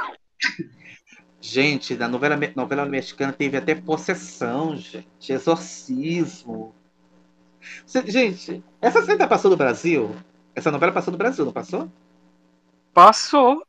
Passou em Gente. 2000 e... 2001. Inclusive, eu lembro que eu tava sozinho em casa. Eu era, né, adolescente. Tava doente nesse dia, morrendo de febre. E aquela cena eu fiquei com medo, confesso. Desliguei a TV e vim pro quarto. Hoje em dia eu morro de rir com aquela cena. Porque é, ela verde, azul, verde, roxo, sei lá que foi aquela. Lente de contato e ela. Tipo Chaves. Um chroma key tipo Chaves. Ela Você voando. quer o exorcista? Foi expulso do corpo e a gente também vai, né? A gente também vai, vamos voltar para a nossa realidade. Eu amei esse passeio pelas novelas latinas. Espero que você também tenha gostado. E vamos embora aqui. O nosso visto está vencendo, temos que voltar para o Brasil. E vou só comprar um guacamole e já volto. Então vamos, né? Não quero ficar, não, não quero ser preso, gente. Até a próxima em Terras Brasileiras. Ariba, Ariba. Eu não quero ter o final de Raquela. Vamos embora, gente. Tchau. Nem eu. Hasta la Tchau, gente. Até semana que vem. Hasta la vista, baby. Tchau. Tchau, tchau. Tchau. Tchau. E aí, isto pode encerrar a gravação? Pode cortar. Uma hora marcada com a médica. E qual o seu nome? Cameron. eh, Dias. Cameron Dias? Ah, meu Deus, pode me dar o seu autógrafo? O seu autógrafo. Aqui, por favor. Ah, muito obrigada. Vocês já vão entrar. Só um minutinho. ok. Você está maluca, Não, cala o que está fazendo? Ficou maluca? Não, cala a boca. Doutora, Cameron está aqui. Ai, não. Cameron is here. Ela tá pior do que você. Ela já vai atender so vocês. much. Obrigada. Seja bem-vinda. aqui que Ai, meu coração, abrir? cala a boca, Aparecendo. cala a boca, Você ficou doente, está maluca? Por que você tá mentindo? Porque eu não disse posso que é dizer você. ao mundo que eu sou Mia Colucci, eu vim a Ah, mas ginecologista. todo mundo já sabe, Cala a queridinha. boca! Roberta, eu tenho uma imagem a zelar, ok? Olha, eu não posso é- fazer isso. Me Mas dá um você não livro, tem uma remédio. revista, Olha, você, qualquer essa coisa. tá Por favor. louca. A ginecologista é muito gente boa. Este foi mais um episódio do Critérios de Programação, com roteiro de Jefferson Lima, edição de João Dantas e direção criativa de Fábio Souza. Os áudios utilizados na gravação deste episódio foram retirados do YouTube. Um beijo e até o próximo programa.